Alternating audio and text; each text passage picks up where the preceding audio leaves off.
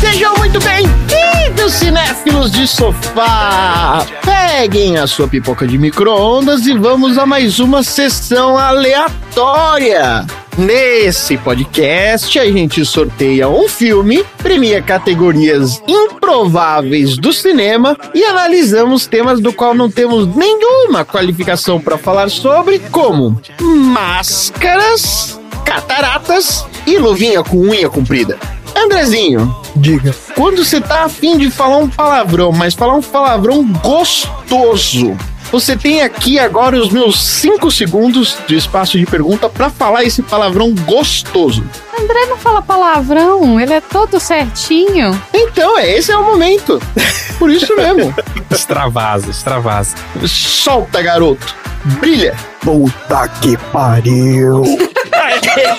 Virou locutor FM agora. Parece que foi uma montagem de outra pessoa xingando. Parece muito. Ninguém vai saber se foi ou não. Talvez tenha sido o Randy colocando aí o negócio.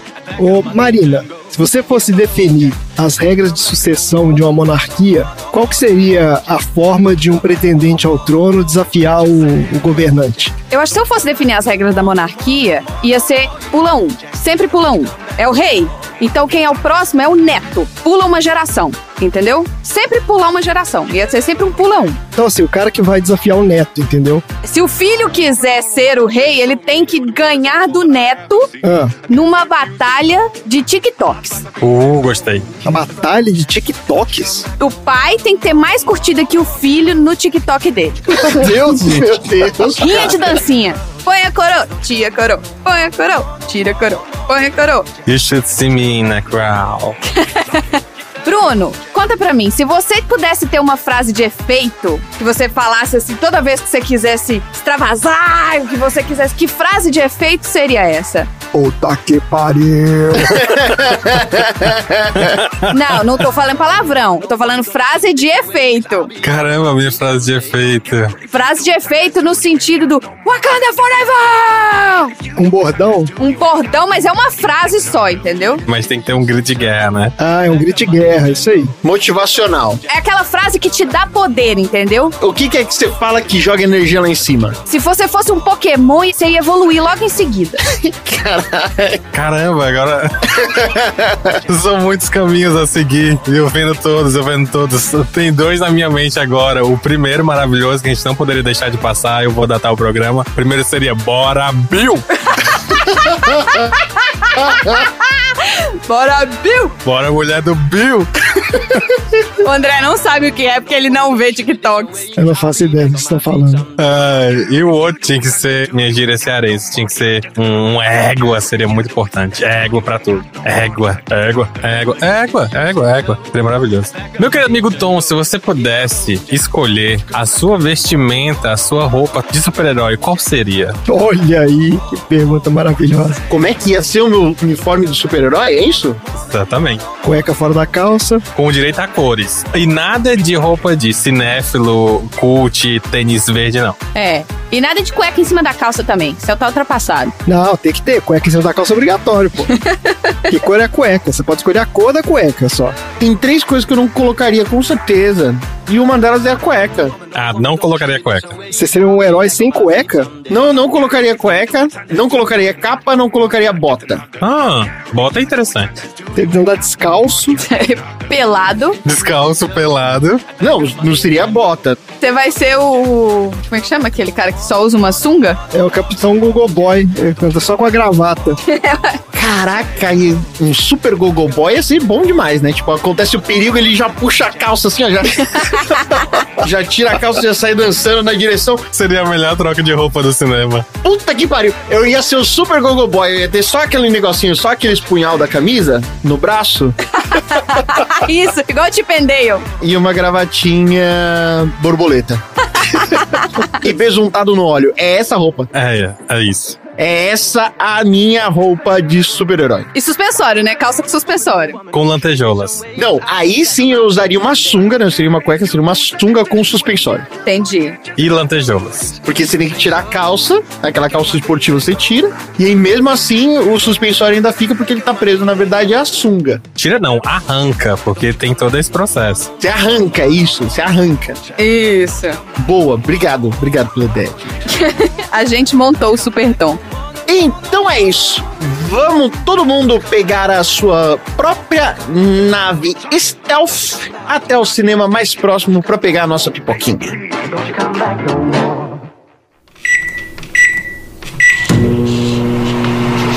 Posso ajudá-lo? O carro não liga. O quê? Parou de funcionar. Não quer ligar. Bate nele. Por quê?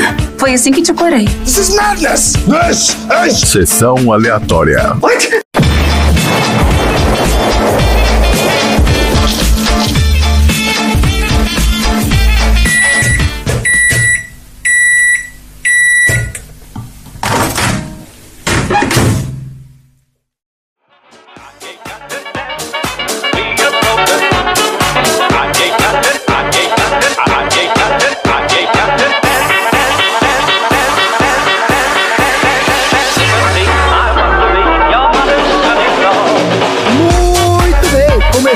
mais um episódio do Sessão Aleatória, o podcast mais ultra tecnológico da Baixa Podosfera. Esse é o podcast preferido dos monarcas que se tornam guerreiros caracterizados como animais silvestres. Que aqui no Sessão Aleatória a gente já falou inúmeras vezes de animais silvestres. Olha só, a gente já falou no episódio 69 do filme Fúria sobre Rodas sobre o Bilby, o Kuoka e mais um monte de bicho australiano esquisito. Foi um episódio com a participação da nossa querida Andrea, que veio lá da Austrália para gravar com a gente aqui, né? No episódio 70 do filme Madagascar, a gente convidou a Thaís, esposa do Dudu, para falar sobre animais exóticos. Inclusive, ela explica o que são animais exóticos. Não é o que você está imaginando, tem que ouvir lá para aprender. E no nosso clássico episódio 9 do filme Monty Python, Em Busca do Cálice Sagrado, a gente fala sobre o mamífero mais perigoso do universo, que é o Loris Lento, esse animal lendário.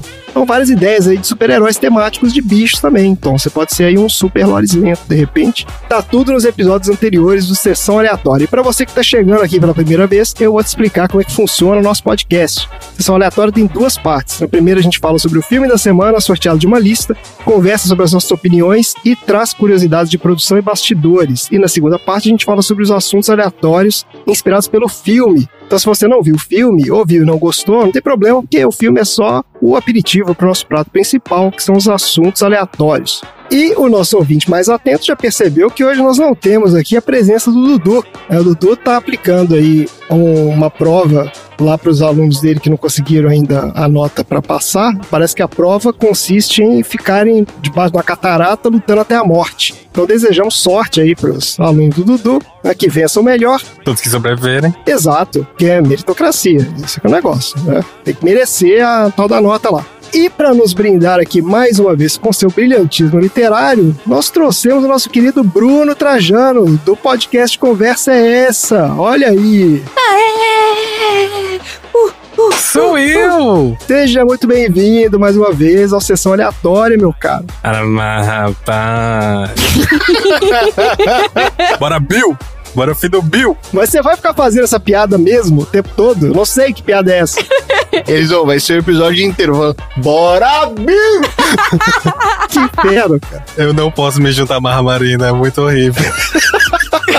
A gente não presta, não. Eu vou mandar um vídeo pro André. O mesmo vídeo que eu mandei pro Marcelo, que o Marcelo também ficou perdido. Manda, manda. É porque a gente é cringe, então, né? Pelo jeito. É, sessão cringe. Tá bom, Bruno. Você já é de casa também. Eu não- hoje não vai ter muita cerimônia com você aqui, não. Assim, a geladeira fica ali, o copo fica ali naquele armário, né? Tem, tem casa. Pode pegar aí a água, faz o que você quiser. Importante, por favor, se hidratem, sabemos a importância da hidratação.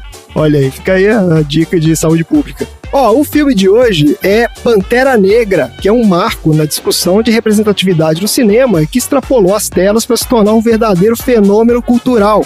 Esse filme veio da lista do Bruno, que está aqui conosco, para falar dessa maravilha do cinema. Bruno, conta pra gente então qual era a sua lista e por que você escolheu o Pantera Negra. Quer dizer, você não escolheu, foi sorteado, né? Por que você escolheu ele para entrar na lista? Eu tenho que falar isso toda vez porque as pessoas ficam confusas. É, A minha lista, ela consistia de filmes de super-heróis que conseguem ser um pouquinho a mais. É. Porque a gente tá muito nessa onda de achar que filme de super-herói acaba sendo sempre a mesma coisa, ou é um padrão. Tem os críticos de cinema aí que querem dizer que super-herói já deu, que já cansaram de 12 anos da Marvel. E não cansamos, não. Nunca já deu, gente. Nunca já deu. Nunca já deu. É, Ah, é. sempre tem mais. E a minha lista consistia em filmes que provam que não importa o tipo de super-herói, seja do Batman até o Pantera Negra, todos eles têm uma história muito diferente, muito inusitada e muito inovadora pra contar. Pô, que legal. Qual o Batman que tinha na sua lista? Tinha o Batman contra o Capuz Vermelho, esse que é uma animação que acho que tu já deve ter visto, né? Não, esse eu não vi, não. André cometendo pecados.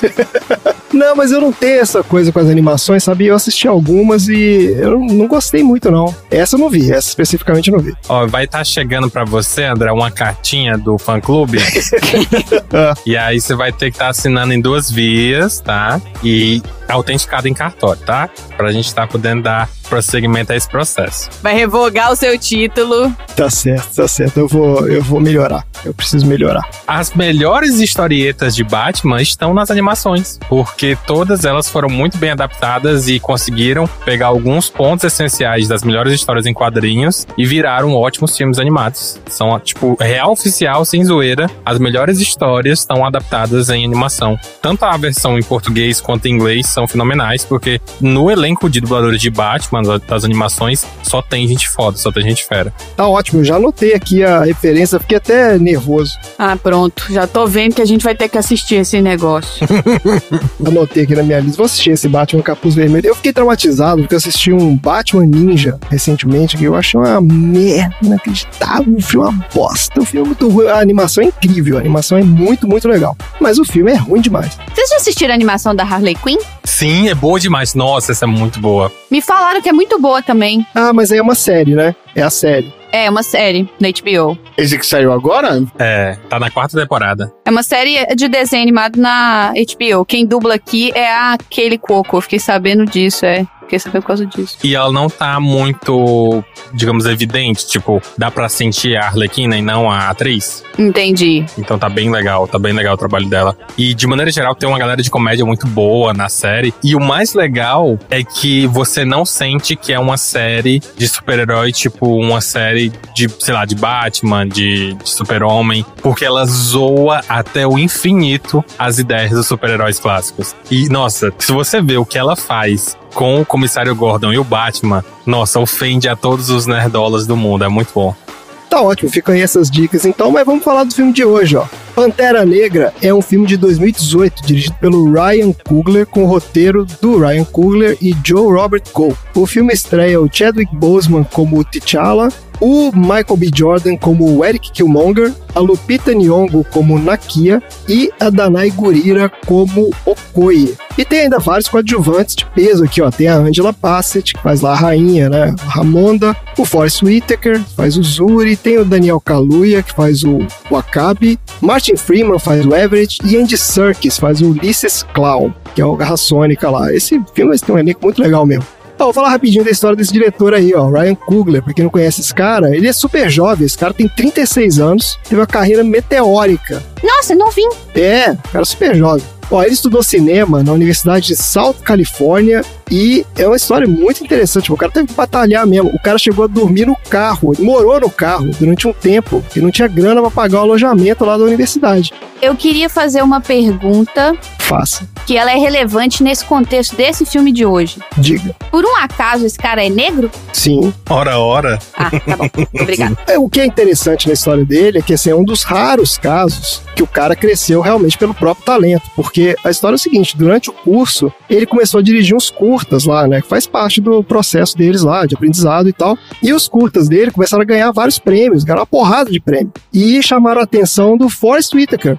Né, que é um dos caras que tá no filme aqui, inclusive, dos maiores atores de Hollywood, né? Esse cara tem Oscar e tudo. O cara é um mega ator. Uhum. Assim que o Ryan Coogler se formou, o Forrest Whitaker apostou no cara. Falou assim: ó, eu vou produzir seu filme. E produziu o primeiro longa dele, que chama Fruitvale Station, A Última Parada. Esse filme de 2013 é baseado na história real de um jovem de 22 anos que foi assassinado pela polícia, né? Que aqui nos Estados Unidos é terça-feira, no Brasil também, né? Essa que é real. Pra todo lado, né? É. E esse filme foi aclamado pela crítica, ganhou um monte de prêmio também nos grandes festivais, Sundance, Cannes, tudo. Então, assim, o cara foi né, realmente reconhecido pelo talento dele. Pelo sucesso desse filme, o Stallone colocou na mão dele o Creed, que é o spin-off da série do Rock. Então, esse cara, o Kugler, ele escreveu e dirigiu o filme, que foi um mega sucesso também. Esse filme rendeu indicação pro Oscar de melhor ator pro Sylvester Stallone, pra vocês terem uma noção. Cacete! Exato. O rei da framboesa de ouro. O rei da framboesa de ouro, exatamente. E foi daí que veio o convite da Marvel para ele dirigir o Pantera Negra. Então, atualmente, ele tá, inclusive, trabalhando na continuação, né? Que é o Pantera Negra Wakanda Forever. Wakanda Forever! Tá em fase de pós-produção, tem estreia prevista aí para novembro de 2022. Daqui a pouco aí, ó. Então, para falar do elenco aqui, a gente traz o nosso querido quadro Viu ou Não Viu, onde a gente comenta sobre os filmes que a gente viu e alguns que a gente não ouviu falar da galera desse filme. Você viu ou não viu? Eu vou falar do grande astro desse filme, que é o Chadwick Boseman, né? Um ator estadunidense. Infelizmente teve uma carreira super curta, mas olha só, ele começou a carreira na TV no início dos anos 2000, fazendo participação em diversas séries. Só para citar as mais conhecidas aqui, ó, ele apareceu no Law and Order, CSI Nova York, Plantão Médico, Engana-me se puder. O que, que é isso aqui, Engana-me se puder? Não faço ideia. Acho que é aquela Light to Me, né? Não? Ah, será? Será que em português chama Engana-me se puder? Eu acho que é isso. Português de Portugal. O próprio, é o Light to Me. É o Light to Me, chama o Engana-me se puder. Ó, ele fez Castle, fez Justified, ele tá em um monte de série. A estreia dele no cinema aconteceu em 2012, num filme chamado The Kill Hole, mas o filme que revelou ele de fato foi um filme chamado 42, de 2013, que é uma cinebiografia de um astro de beisebol. A gente não sabe quem é porque não conhece beisebol. Whatever Baseball. Exato. E ele depois fez outros papéis biográficos importantes. Ele fez o James Brown num filme chamado Get On Up. Você viu esse, Bruno? Eu vi algumas coisas, não vi o filme todo, eu vi o início e vi alguns trailers e a caracterização dele tá muito boa. Olha só, esse fiquei curioso pra ver também. E tem um outro que ele faz um advogado chamado Marshall. Um filme que chama Marshall. Acho que não é o cara do. Não é o do How I Met Your Mother? Não, não. É um cara chamado Thurgood Marshall. Mas é óbvio que o grande papel da vida dele foi o T'Challa, né, no MCU. A primeira participação dele foi no Capitão América Guerra Civil, 2016. Depois ele repetiu o papel várias vezes. Ele teve Pantera Negra, depois teve Vingadores Guerra Infinita, teve Vingadores Ultimato.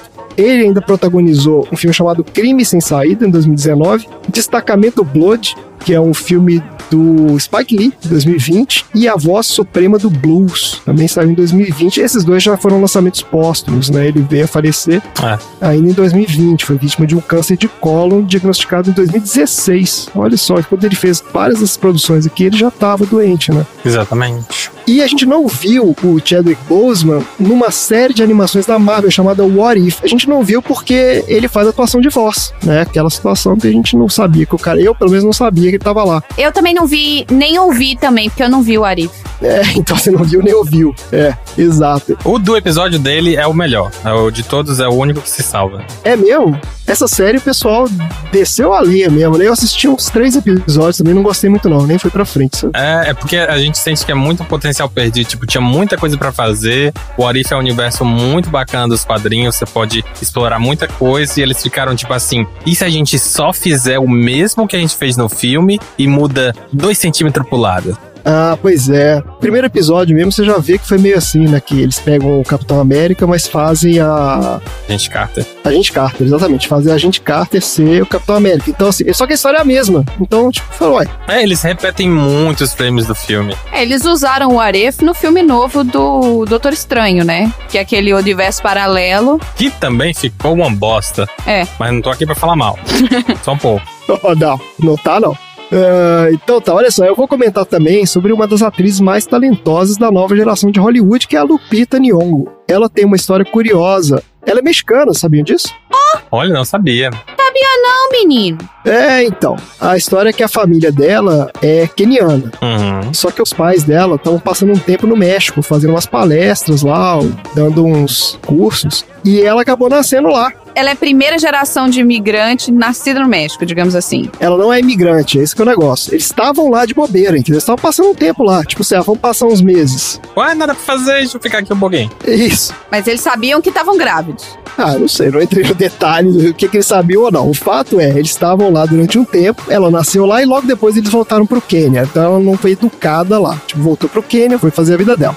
Ela só foi para os Estados Unidos bem mais tarde para fazer faculdade de atuação. Porque tem uma parte que ela volta pro México um tempo, ela foi fazer um, sei lá, um curso lá de espanhol durante um tempo e tal, voltou pro Quênia de novo. E aí, já adulta, né, na fase da faculdade, ela foi para os Estados Unidos porque ela queria trabalhar com cinema, o sonho dela. Mas olha que curioso, ela começou a carreira de verdade como assistente de produção. Ela era staff e ela trabalhou em vários filmes lá até que ela conseguiu o primeiro papel dela no 12 anos de escravidão. E aí, ela explodiu, né, ganhou um milhão de prêmios, ganhou Oscar de atriz coadjuvante lá na estreia dela. É isso que eu ia falar, ela foi essa que ela ganhou o Oscar, não foi? Foi, foi. Foi o primeiro papel dela, já foi um troço assim impressionante. Depois ela ainda fez o Sem Escalas, de 2014. Esse foi um filme de ação com Liam Neeson. Nossa Senhora. Quando eu falo a gente viu, aqui é, assim, no mundo das ideias, porque eu não vi. Mas eu vi ela no Nós, né? O Us, que é o filme do Jordan Peele, 2019. Esse é um filme muito legal também. Ah, eu não vi, não. Esse filme eu tenho medo desses filmes assim. É, esse filme ele é meio que um, é um horrorzinho, assim. É legal. É um suspense, na verdade. Agora, eu achei curioso, a gente não viu a Lupita Nyong'o na nova trilogia do Star Wars, apesar dela estar tá lá. Ela tava nos três filmes, ó. Sério? Ela faz a voz da Mascanata. Ah, é verdade. Ah, a alienígenazinha verde de óculos que dá o sabre de luz pra Ray. Que dá o sabre de luz pra Rey, exatamente. Aquele alienígenazinho lá. Velhinha dos oclinhos? Ela não é velhinha, ela é uma alienígena, né? Ah, mas ela é pequenininha, parece uma velhinha. Ela parece, ela tem uma pegada meio iodinha, assim, né? Parece um iodazinho. É o Yoda Wannabe, que não deu certo.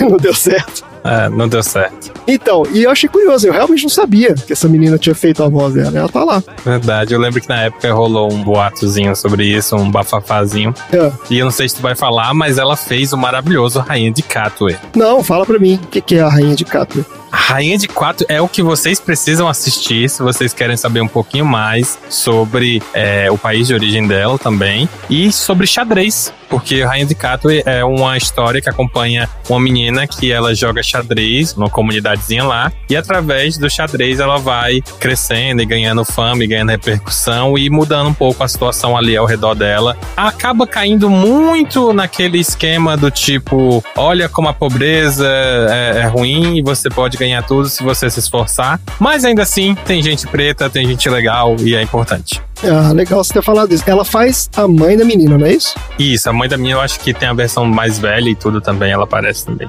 Ah, tá bom. Porque eu sei que a história é de uma menina, né? Uma menininha que é um prodígio do xadrez lá no Quênia e tudo. É isso mesmo. Pô, que legal. Boa lembrança. E tem o livro também, então é a adaptação do livro, se não me engano. Ah, excelente. Tá ótimo, gente. Vamos lá então. Eu vou falar aqui a sinopse do IMDB do Pantera Negra. Vamos ver. T'Challa, herdeiro do reino oculto mais avançado de Wakanda, deve dar um passo adiante para conduzir seu povo a um novo futuro e deve enfrentar um adversário do passado do seu país. Ah, podia muito bem ser só tipo um cara veste uma fantasia, né? Então já tá bem. É isso. É o cara veste a fantasia e enfrenta o inimigo dele. É meio que isso que ele tá falando aí. Príncipe se torna rei e luta com todos ao seu redor. Isso. Ó, durante milhares de anos, a civilização de Wakanda se desenvolveu completamente isolada da humanidade, atingindo um nível tecnológico muito superior das demais nações da Terra por ter acesso a várias reservas de vibrânio, que é um material vindo do espaço com propriedades extraordinárias. Entre elas, provê habilidades sobre-humanas, dando origem ao Pantera Negra, que é o protetor de Wakanda, um título que é transmitido de geração para geração. Essa mitologia da Marvel, gente, é muito difícil explicar para quem nunca viu nada. Imagina, quem não viu o filme, não tem que entender nada disso aqui, né? Daí quando o rei de Wakanda, que é o T'Chaka, é assassinado, o filho dele, o T'Challa, que é o Pantera Negra dessa geração, retorna a Wakanda para assumir o título de monarca. Isso é uma coisa que também é confusa nesse plot. Hum. Porque o Pantera Negra não é necessariamente o rei de Wakanda. São duas coisas diferentes. ah, é? É. Não tá conectado, não? Não tá conectado. Tanto que o pai dele abriu mão de ser Pantera Negra e continuou sendo rei. É. E ele passou Pantera Negra pro filho. Entendeu? Isso realmente é confuso. É porque, em teoria, é como se fossem duas coisas, tipo, o melhor guerreiro e o melhor rei, né? Tipo, o, o monarca. E durante muito tempo foram as duas coisas ao mesmo tempo, né? Tipo, eu, por ser o melhor guerreiro, serei o rei. Não é uma regra. Só que aí, nas civilizações mais recentes, na era recente, fica a parada do tipo, tá, eu vou ser o rei enquanto eu preparo você pra transição. Então, até lá, você vai assumir o manto para que você possa depois assumir também o reinado. É isso mesmo. Sabe o que, que fica confuso nisso? Porque na hora que ele vai assumir o trono lá, ele tem que lutar com o cara, né? Mas ele perde o poder do Pantera Negra pra lutar, né? Uhum. Então ali você vê que, tipo assim, realmente não tem nada a ver uma coisa com a outra. Mas é confuso isso no filme. Eu não achei tão óbvio, não. Ah, eu achei ok. Achou ok, né? Eu sou meio devagar, Bruno. Eu sou meio devagar mesmo, é difícil. Mas olha só, tudo se complica com a chegada do Eric Stevens, que é um primo desconhecido do T'Challa, que foi criado nos Estados Unidos e se tornou um agente Black Ops da CIA. Sempre tem um primo arrombado. Toda família tem um primo arrombado. Se a sua não tem, é porque você é o primo arrombado. Exatamente. eu sei que é da minha e eu que sou. Que isso?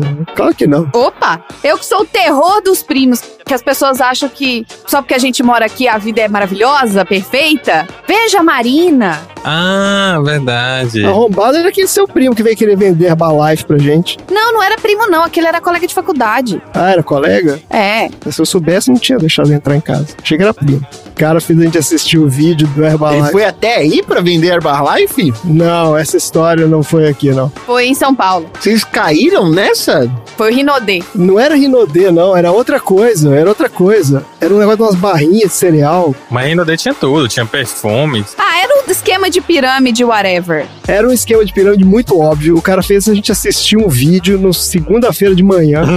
É um amigo meu que foi pra São Paulo e falou: Ah, eu vou estar em São Paulo. Rola eu ficar na sua casa? E a gente tinha um quarto extra em São Paulo, né? Eu falei, claro, não, pode ficar aqui em casa. Você é de casa e a gente sempre recebia o pessoal pra ficar lá em casa, que a gente tinha um quarto a mais, né? E tudo, ficava no sofá, cama no quarto. E aí no dia seguinte, eu pus a mesa pra tomar café, o André tava saindo pro trabalho e ele, ah, eu queria mostrar um negócio pra vocês. Aí eu falei, ah, claro. E aí ele foi na televisão e plugou um cabo HDMI na televisão e abriu o computadorzinho. Nossa. É, não, ele falou que eu tenho uma proposta pra vocês, né? De um negócio que vai mudar a sua vida, aquele papo de coach. Chega de trabalhar pros outros, você vai trabalhar pra você mesmo. Eu não lembro o que, que ele falou, tem muitos anos isso. Mas a gente já tava meio que sentindo que ia rolar alguma coisa esquisita, porque ele já vinha com esse papo de que não, porque eu queria conversar com vocês depois, não sei o quê, né? Tipo, Era o pirâmide de homenagem, então ficou ali no.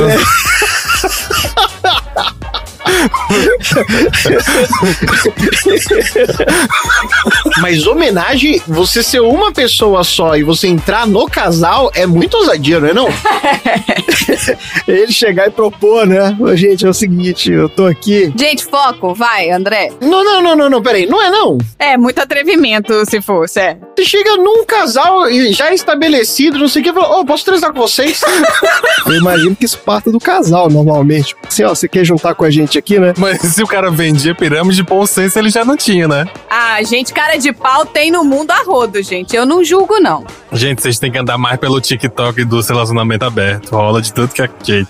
Ah, deve ter de tudo. Eu imagino. TikTok, eu vou te falar um negócio. Eu nem sei onde eu tava, eu vou falar de novo aqui a história. Primos, primos, primos arrombados. Primos arrombados. É, apareceu o prêmio babaca, vai. Isso. Que foi criado nos Estados Unidos e se tornou um agente Black Ops da CIA sob o codinome Killmonger. Esse Killmonger consegue provar sua ascendência e obter o direito de desafiar o T'Challa para o trono com o objetivo de armar as populações oprimidas do mundo com a poderosa tecnologia de Wakanda.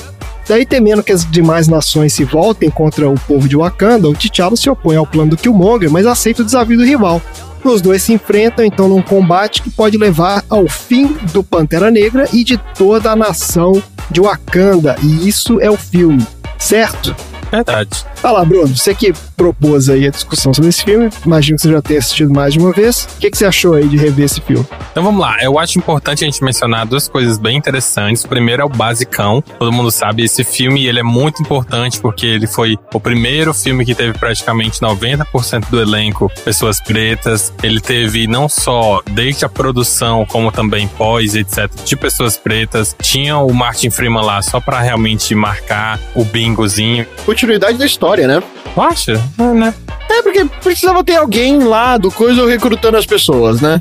Não é continuidade, não, porque ele não existia, não, Tom. Ele entrou nesse filme. Não, gente. É, ele tá nesse filme. O Freeman, ele é tipo um agente da CIA. Você tá confundindo ele com o Nick Fury. Não é a mesma pessoa. Não, mas ele já não tá no Guerra Civil. O Martin Freeman? Eu não lembro. Não lembro também, não. Ele tá? Francamente. É o rei esse? Não, né? Não, não. Esse é o, o branco, o Hobbit. Ah, o Robert. Não, ele já tá na Guerra Civil já, ou no Soldado Invernal, alguma coisa assim. Enfim, ele e o outro vilão, né? Ou seja, todos eram vilões, todos eram colonizadores. E aí é muito importante o filme por conta disso. Né, não tem como negar esse impacto que gerou no mundo inteiro. Então, por si só, pela própria existência do filme, já seria uma declaração muito forte, né? Esse filme existir por si só. Mas ele, como um, um filme de origem, né? Apesar da origem já ter praticamente sido explicada, ele, enquanto filme, eu revendo quando foi pra gente gravar, o plot dele é muito bom. Toda a maneira que ele se desenvolve, toda a maneira que ele vai explorando, não tá no mesmo nível dos outros filmes que você tava acompanhando até então, se você acompanhava os filmes da Marvel, tá ligado? Foi diferente mesmo. Eu concordo. Acho que como filme de origem da Marvel, ele é bem melhor que os outros. Bem melhor, de longe, assim, bem melhor. É porque, tipo, você não espera, até a parte em que o Eric é introduzido, você não espera que nada daquilo chegue àquele nível, tá entendendo? Porque, tipo, essa história de você ter um conflito social tão evidente, onde você consegue entender o que aconteceu com o Eric, consegue entender por que, que ele tá tão puto e você não fica com tanta raiva dele, e você vê todos os meios que ele foi fazendo, o fato deles matarem o Clau, que é um vilão muito importante pro Pantera, né? Durante muito tempo ele foi o principal vilão do Pantera, pra dar essa ascensão ao Killmonger tão forte logo no primeiro momento do filme, isso é muito diferente do que a gente tava vendo antes, porque a gente só via, tipo, bem contra o mal, esse aqui é o herói, o herói tem um problema, e agora vai vir um vilão maior. É. Tá entendendo? Então, tipo, ele consegue dar uma mexida no plot de maneira muito inteligente. Eu acho, de longe, de longe, o Pantera Negra o melhor filme da Marvel. De longe. Mas muito longe.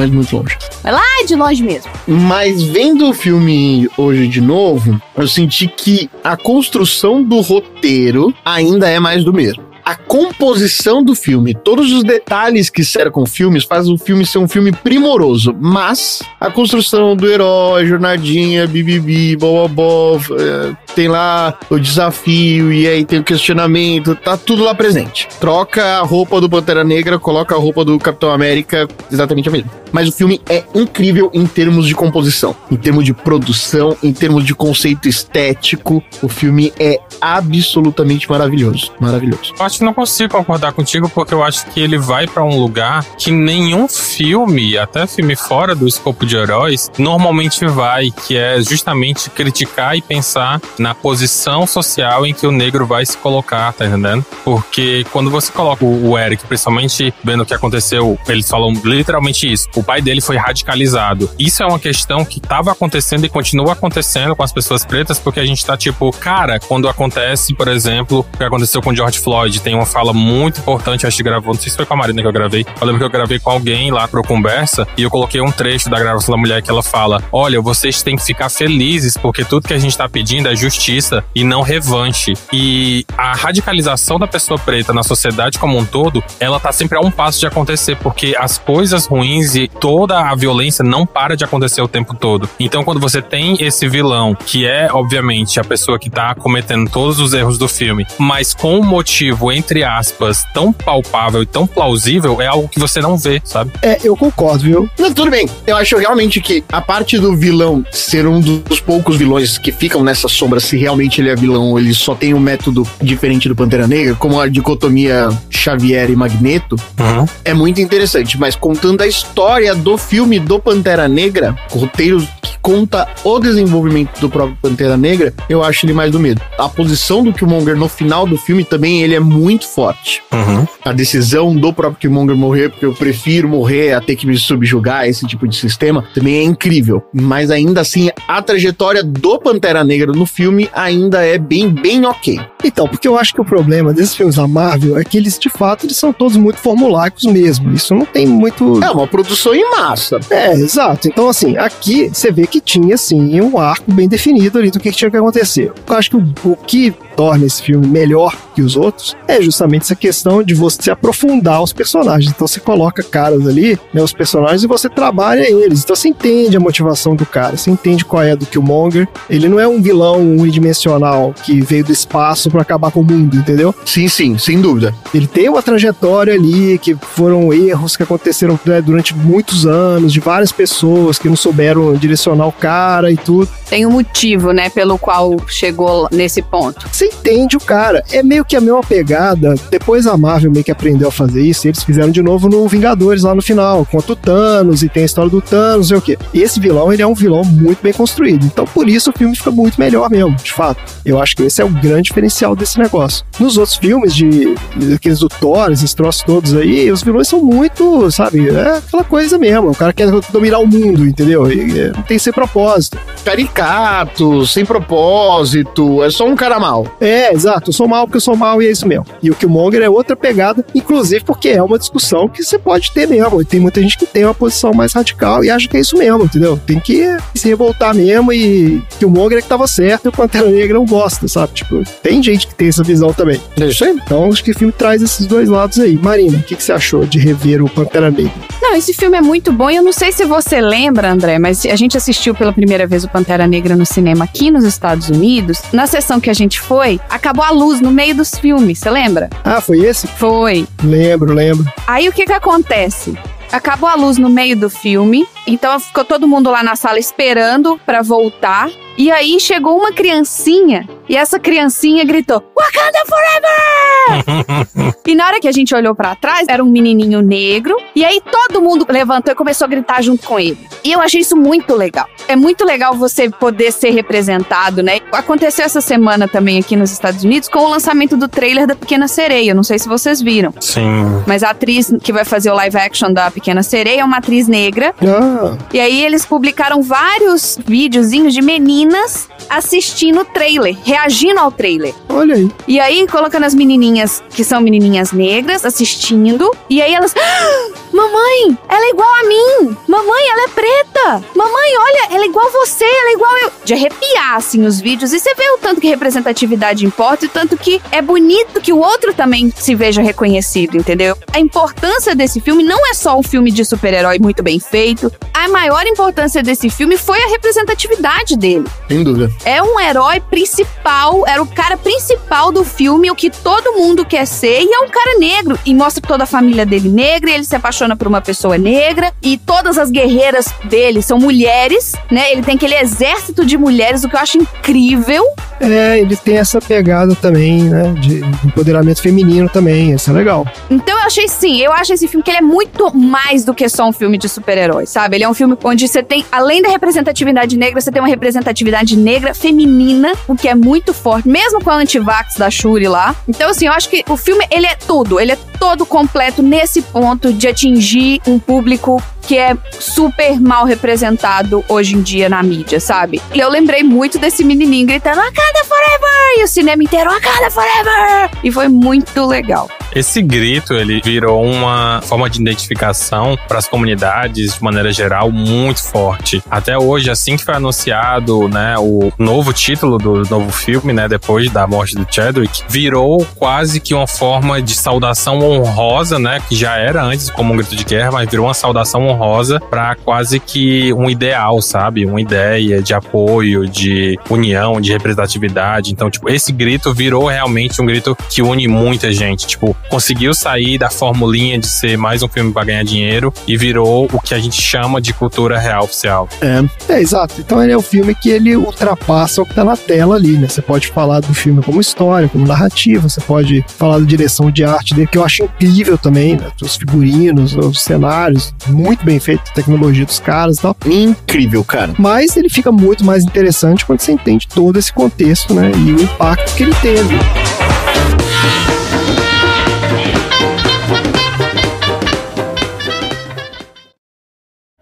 Eu vim lhe dar apoio e honrar o seu pai, mas não continuarei aqui.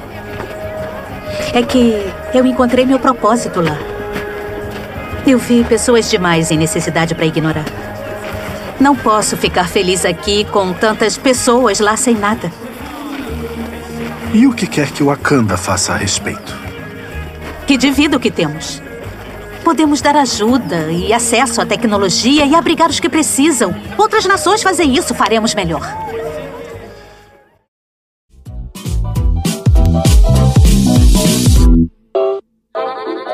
Ó, eu vou contar aqui de onde veio o Pantera Negra. Esse filme tem uma história curiosa, porque ela é muito anterior ao próprio MCU. A ideia de colocar os heróis da Marvel no cinema não é nova. Na verdade, ela existia desde os anos 80. A gente precisa lembrar que nessa época não existia o Marvel Studios. Né? A Marvel era uma editora de quadrinhos. Então, assim, não tinha experiência nenhuma de fazer filme. A gente sabe que conseguir sinal verde para fazer qualquer coisa em Hollywood é muito difícil, ainda mais numa época que os quadrinhos super-heróis não eram considerados mainstream, né? Isso era considerado nicho. Então nenhum estúdio queria apostar, botar dinheiro num negócio desse. Porque aquela coisa, muito efeito especial, filmes caros e tal. Então era muito arriscado. Mesmo assim, a Marvel ficava insistindo. Na década de 90, eles tiveram vários projetos com estúdios de Hollywood, mas a maioria não chegou a sair do papel, não. E o Pantera Negra foi exatamente um deles. Ó. No início dos anos 90, o pessoal da Marvel levou essa proposta para Wesley Snipes, que estava no auge da fama na época. Ele era um dos grandes astros de ação né, de Hollywood. E a coisa chegou a caminhar. Ó. Eles chegaram, né, os, bom, os caras tinham um astro, né? Eles chegaram a fazer um roteiro, mas eles tinham dois problemas. O primeiro era o próprio nome do personagem, porque naquela época, né, os quadrinhos eram um nicho. Os caras não, não associavam ao herói. Os caras associavam Pantera Negra ao movimento dos direitos civis da década de 60, o movimento dos Panteras Negras. E isso criava uma dificuldade de diálogo entre o pessoal da produção do filme e os produtores de Hollywood, porque o cara chegava lá e falava assim: ó, tem uma ideia aqui, uma proposta de um filme sobre Pantera Negra. Os caras falavam, pô, legal, vamos fazer, vamos chamar o fulano, vai ser sobre movimentos civis, vai falar sobre a guerra do Vietnã, não sei o que. Não, peraí, pô, é o herói. E os caras, não, como assim herói? Que herói que é esse tal? E, e rapidamente os caras pulavam fora, porque tipo, ah, não, peraí, pô, você vai fazer Pantera Negra, vamos fazer direito, vamos fazer sobre os caras e tal. Não, é o herói, não sei o quê. Eles achavam que o público não ia se interessar por isso. Além de tudo, era um herói africano, né? E tem essa coisa do americano também de querer falar só sobre as coisas dos Estados Unidos. Então, tipo assim, ah, como assim um herói de um país fictício que fica na África? Não faz sentido isso. E a outra coisa que pegava muito era que a tecnologia da época era tosca. Essa que é a real também. Fazer filme de herói na década de 90 era muito difícil. Então os produtores queriam mostrar lá o Wakanda, queriam fazer um negócio ultra tecnológico, escudo, sabe, invisível, campo de força, vibrânio, não sei o quê. E não tinha como. Então os desenhos de produção ficavam toscos, os estúdios não queriam botar muito dinheiro, então essa coisa não foi pra frente. Foram vários anos de conversas. E quem tava liderando isso tudo era esse cara, esse Wesley Snipes. Ele foi o cara que ficou rodando com esse projeto debaixo do braço, falou com um monte de produtor, chegaram a fazer pré-produção, depois paravam, voltavam, começavam de novo, e o cara né, levando isso pra frente. Até que chegou uma hora que eles decidiram deixar de lado Pantera Negra, falou, cara, tá muito difícil isso aqui e tal, vamos fazer outra coisa. E ele propôs fazer o Blade, que também era o herói da Marvel, mas que era um conceito mais simples, né, de explicar, de adaptar e tal. E ele acabou fazendo o Blade, foi um, um sucesso também e tudo mais. Só que a coisa mudou de figura em 2004, quando a Marvel Studios passou também a financiar e produzir. Essa foi a diferença. Antes, eles tinham um modelo que era assim: ele ia atrás do cara do estúdio e pedia, pelo amor de Deus, pro cara fazer o filme. Depois, eles começaram a fazer a parte de pré-produção. Fazia todos os desenhos de produção, arrumava o diretor, arrumava o roteiro, fazia o figurino, fazia tudo, já entregava na mão do estúdio, falava, filma aí pra mim. Foi assim que eles fizeram o Blade. Mas chegou um momento que a Marvel falou assim: aqui, vamos fazer o filme todo. A gente consegue financiamento, a gente monta um estúdio, a gente vai contratar os caras, a gente vai filmar o troço todo. E foi aí que a coisa mudou. E aí eles tinham controle criativo do processo inteiro na mão. E com os avanços de CGI também, eles deram o sinal verde para começar a produção de vários filmes, inclusive do Pantera Negra. Isso foi em 2006, ainda com esse Wesley Snipes como astro principal. Esse cara ainda estava envolvido no projeto. Só que a ideia era começar do zero, agora já era outra direção, já era outra galera, né? Agora a galera do Marvel Studios mesmo, vamos fazer o negócio direito. E aí eles foram atrás do diretor, roteirista, tudo de novo. E a coisa foi andando lentamente até que em 2010 o Wesley Snipes teve um enrosco lá de imposto. O cara foi condenado a três anos de prisão porque deu um olé no imposto de renda e foi pra cadeia. Eita! E isso parou a produção do filme de novo. Você sabia dessa história? Sim. Sabia não. Eles teve faz pouco tempo, aliás. Tem uma referência a isso no filme dos Mercenários. Olha aí. E no filme eles tiram ele da prisão, muito bom. Olha só. E aí o que aconteceu? No período que ele estava preso, mudou toda a direção da Marvel também. O MCU andou, e os filmes começaram a fazer muito sucesso. A vida andou, o cara tava preso. E o resultado foi assim: quando ele saiu da cadeia, eles já estavam com outra galera envolvida no filme. O filme foi anunciado em fevereiro de 2014, como parte da fase 3 do MCU, com o lançamento previsto para novembro de 2017. Só que o projeto ainda deu várias voltas até confirmarem lá o Ryan Coogler como diretor. Isso foi em janeiro de 2016, quando ele começou a trabalhar de verdade aí no roteiro. As filmagens aconteceram entre janeiro e abril de 2017 e o filme estreou em janeiro de 2018. Então teve um atrasozinho aí de alguns meses entre o que eles queriam, mas foi praticamente ali. E qual foi o resultado do negócio? Foi um mega sucesso de público e de crítica. Estabeleceu várias marcas históricas em vários quesitos diferentes aqui, ó. Ele teve um custo de produção em torno de 200 milhões de dólares. E aí você pode botar mais pelo menos 200, 300 milhões de marketing aí. Só que ele rendeu 1,35 bilhões de dólares de bilheteria. Foi a maior bilheteria da história de um filme solo de herói, foi a terceira maior bilheteria de um filme do MCU e foi a maior bilheteria de um diretor negro e a nona maior bilheteria de todos os tempos, de todos os filmes de todos os tempos, só isso. Além disso, o filme teve avaliação extremamente positiva da crítica especializada pela história envolvente e a introdução de alguns dos personagens mais bem elaborados do universo cinematográfico da Marvel, sendo que vários críticos elegeram esse filme como o melhor filme de super-herói de todos os tempos na época, hein?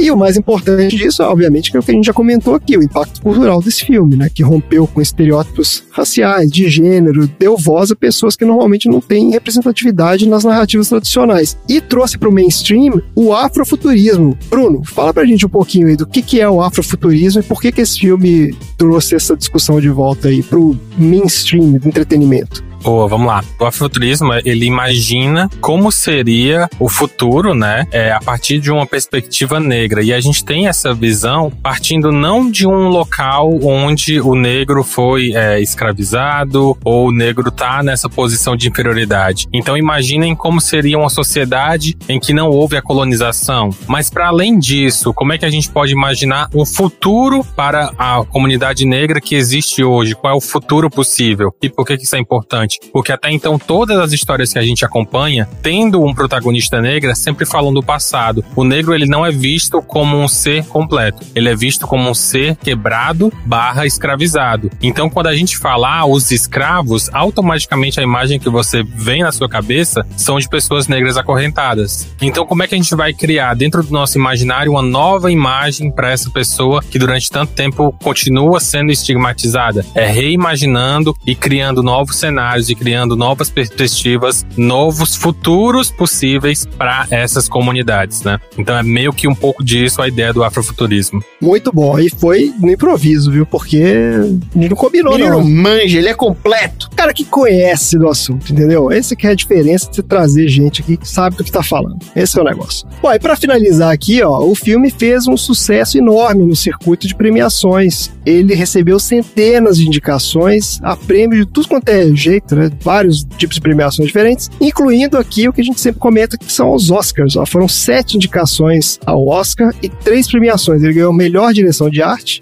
eu acho merecidíssimo, porque realmente é incrível. Melhor figurino, melhor trilha sonora. Sim, Kendrick Lamar ano. Quem? O Kendrick Lamar, Ah, isso mesmo. Kendrick Lamar que fez a trilha sonora do filme.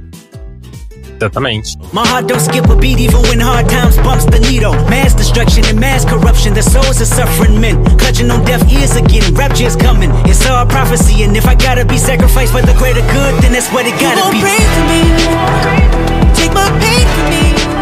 Ele já tem muitos Grammys aí na, na carreira e é um dos rappers que mais é consistente no trabalho, lançou coisa recente e pra mim ele realmente representa um pouco do que é esse ideário de você ter uma evolução tanto artística quanto lírica, quanto representativa da comunidade e da arte do hip hop como um todo. Então casou muito bem com essa pegada do filme. Show. Olha. Eu acho um cara mega talentoso. Um dos poucos raps estadunidenses que me atraem é do Kendrick Lamar. Que isso? Dos poucos? Não, pô. Como assim? Putz, é muito pouco. É, só tem uns quatro, cinco. De 2000 pra frente é muita porcaria, cara. Muita porcaria. Ah, bom, 2000 pra frente, é, aí pode ser, não sei. Caras que me interessam hoje, assim, ele é um dos poucos. Quem mais te interessa hoje, então? Tem ele, tem o. Vou falar Kanye West, eu saio da gravação agora. Olha aí. Fica no ar. Polêmica. Esqueci o nome do o menino que tem um documentário na Netflix. Travis Scott? Travis Scott. O cara dos dentes esquisito? Isso, isso aí. Travis Scott é bom. Travis Scott é muito bom. O trabalho dele recente é muito bom. Esses dois. Ah, eu gosto do Snoop Dogg. Snoop Dogg é um cara legal. André, André. Suspiro do Bruno. É isso, gente. Ó, mas a gente tem que premiar mais esse filme. Eu acho que ele não tem prêmios suficientes. Então, vamos pro nosso troféu aleatório.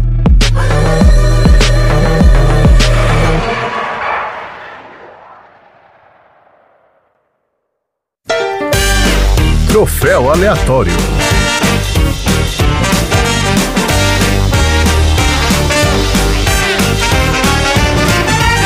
Vamos lá então, minha gente. Troféu aleatório, show de troféus aqui para o Pantera Negra. É show de troféu mesmo, viu? porque eu já tinha vários troféus aqui, eu vou escolher um para dar. Ô Tom, lembra aí pro nosso ouvinte o que é ganhar um troféu aleatório.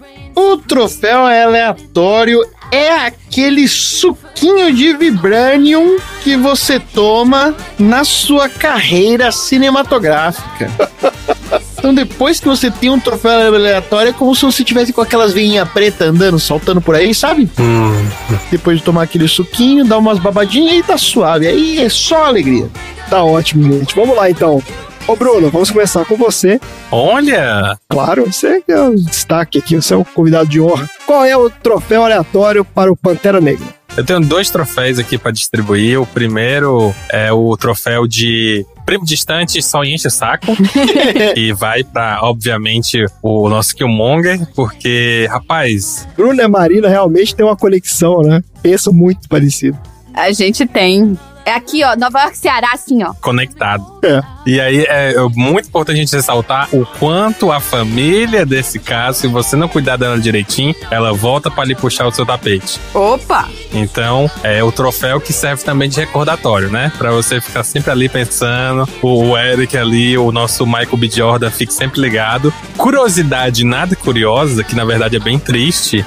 Michael B. Jordan teve a sua foto, não sei se isso foi mencionado, acho que não, mas teve a sua foto colocada num banco de suspeitos de crimes no Ceará. O quê? Então. Que isso? Ah, acho que eu vi essa notícia. Tu viu essa notícia? Acho que eu vi essa notícia. Pra quem não entendeu, existe aquele banco de imagens de pessoas suspeitas. A gente já falou aqui no Sessão Aleatória. Foi na sessão? Eu falei aqui no Sessão Aleatória sobre a fila de reconhecimento. E na fila de reconhecimento falava que tinha a fila de reconhecimento presencial, ou você tem as fotos que você mostra, né? O culpado lado a lado com outras pessoas que têm o mesmo perfil dele. E aí tacaram a foto do Michael B. Jordan como um dos suspeitos de crimes aqui no Ceará. Meu Deus, gente. Eu vi essa história. E isso prova, né, que o racismo tá aí truando solto, né? Não tem pra onde correr. O cara pode ser milionário e morar em outro país, que ele ainda vai continuar sendo enxergado como um bandidão.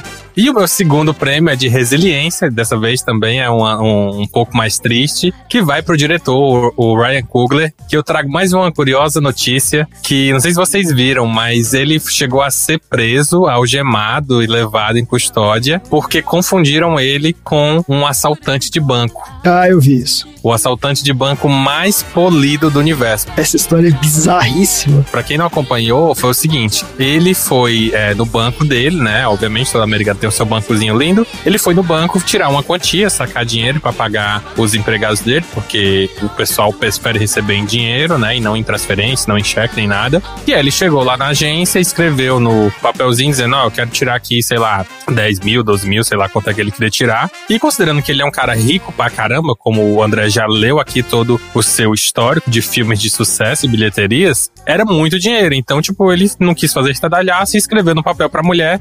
A mulher ficou louca, o pessoal ao redor ficou louco, ficou aquela coisa toda, chamaram a polícia. Nossa, cara, essa história é muito louca. Chamaram a polícia, algemaram ele, tacaram ele na viatura e ele só fez dizer: tá, por que vocês estão me prendendo? Eu tô tirando a minha conta, o meu dinheiro, é as minhas paradas. E o pessoal só ficou tipo: não, você é preto, você não pode estar tirando esse dinheiro. Esse dinheiro não tem como esse dinheiro ser seu, você é preto. E aí foi triste. Então, troféu resiliência que temos que ter.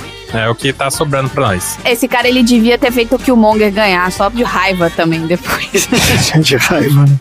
É verdade. Tem até um comentário agora não relacionado a isso, Bruno, mas como você falou a palavra resiliência, eu lembrei disso. É uma curiosidade bobinha aqui da história que o nosso querido Michael B. Jordan, ele tem aquela maquiagem no filme, né, no corpo todo, né, que eles fizeram aquela, eles colocaram, sei lá, e eram milhares de coisinhas de silicone que eles colavam ali no cara, e disse que ele tinha que ficar, tipo, duas horas na sauna depois pra poder tirar o negócio. Caralho. Porque, tipo, é um troço mega doloroso pra colocar e pra tirar depois. Pra ficar colado ali, infernal. Esses caras né, tem que ter o amor mesmo ao negócio. Vamos lá, Marina, qual é o seu troféu aleatório aí pro Pantera Negra? O meu troféu é o troféu Agora Pare, Pegue no Bumbum. que vai pro Pantera Negra, que na hora que ele desce, aí a, a Vamos lá, a Michone, vai, eu não consigo dar outro nome pra ela. O Coie. Vira pra ele e fala assim: você não pode congelar na hora que você vir ela. Ele, não, eu não vou congelar. Never freeze. e aí o que, que ele fez? uh, uh, uh, uh, uh. Ah, tinha que ter sido o troféu Chaves de. Como é que é? Fui, fui, fui, fui, fui. Piripaque. Vou trocar então. O troféu Piripaque do Chaves, que vai pro Chadwick Boseman, na verdade, vai pro T'Challa, que congelou na hora de falar com a. Como é que chama? A Lupita Nyong'o lá. Aqui, ó. E ela era ex-namorada dele, né? Never freeze.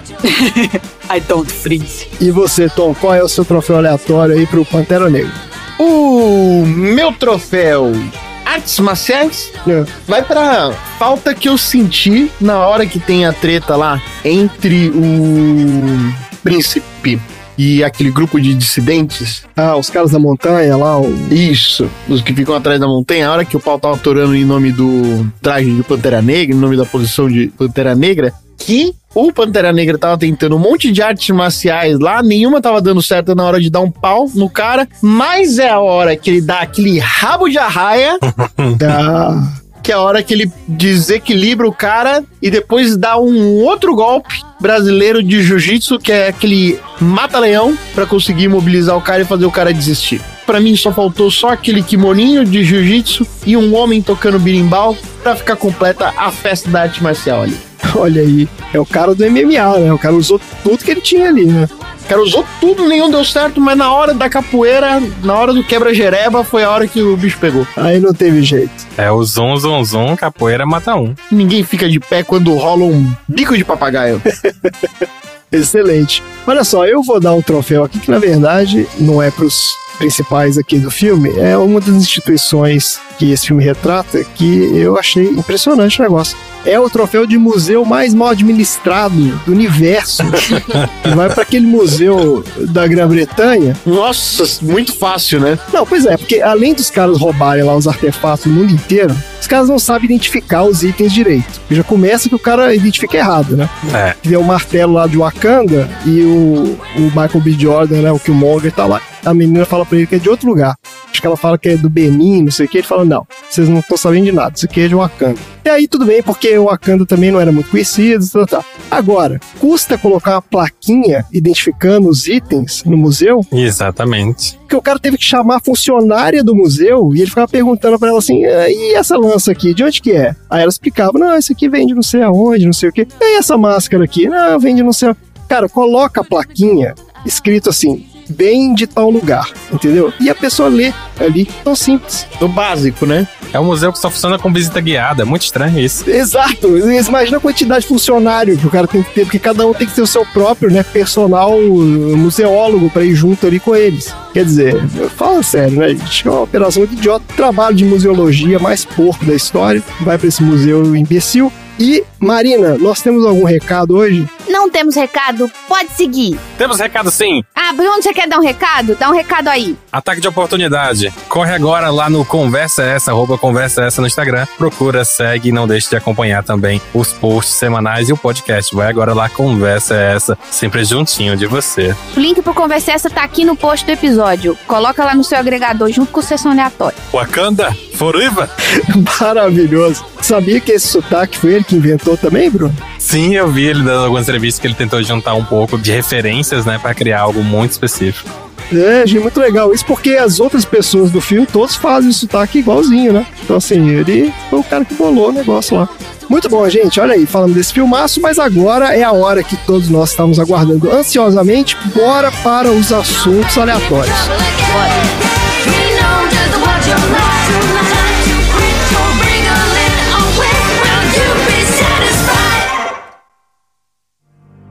Diga o que você quer.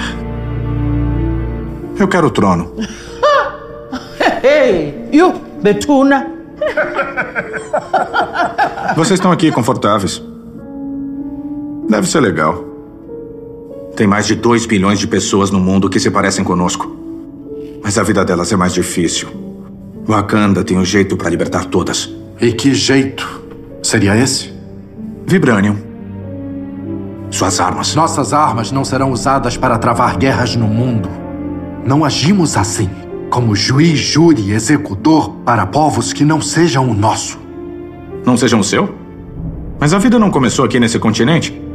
Não são todos os povos seu povo? Eu não sou rei de todos os povos, eu sou o rei de Wakanda.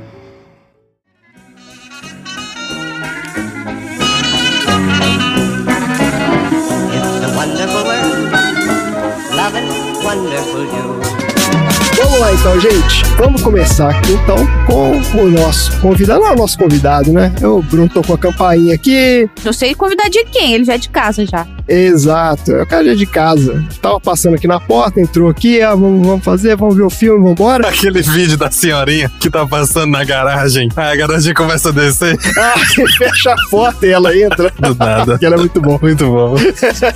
Onde é que eu tô? Será que eu tô na Lagoinha? Vamos lá então, Bruno. Qual é o assunto aleatório da semana?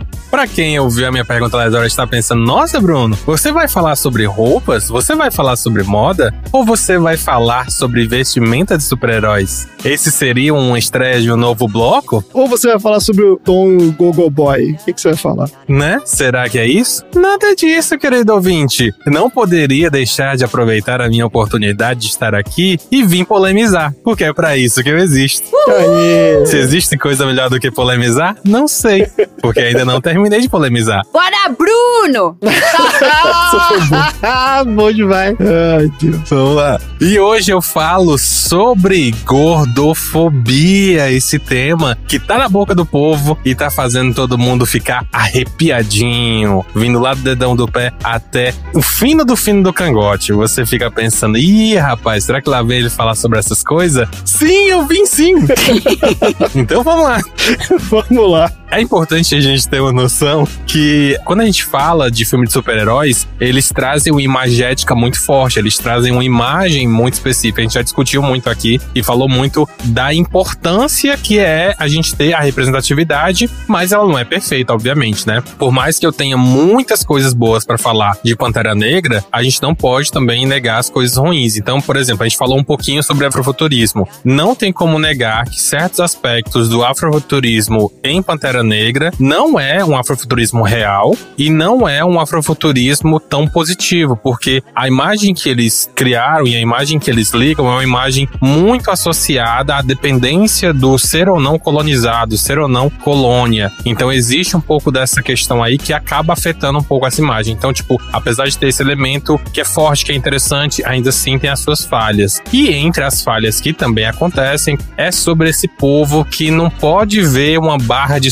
supino que quer pegar, que quer ficar ali, tem que criar o músculo. Mas brincadeiras à parte, é uma falsa imagem da perfeição. E os super-heróis, o mundo dos super-heróis está cheio disso. E não só neles, o nosso mundo real, o nosso dia a dia tá cheio dessas falsas imagens do que que é bom, do que que é legal, do que que é saudável e do que que é perfeito. E aí vamos lá para a base do que é esse tema que eu vou falar para vocês, da gordofobia. Para quem não sabe, para quem não conhece, a gordofobia é um termo novo, é um neologismo novo que veio dar nome a esse tipo de preconceito e discriminação sofrida contra os corpos gordos. Então a gente tem, de maneira geral, na sociedade como um todo, um preconceito e uma discriminação muito forte contra certos corpos e eles acabam, né, sendo excluídos da sociedade. É essa exclusão da sociedade que a gente denomina a gordofobia.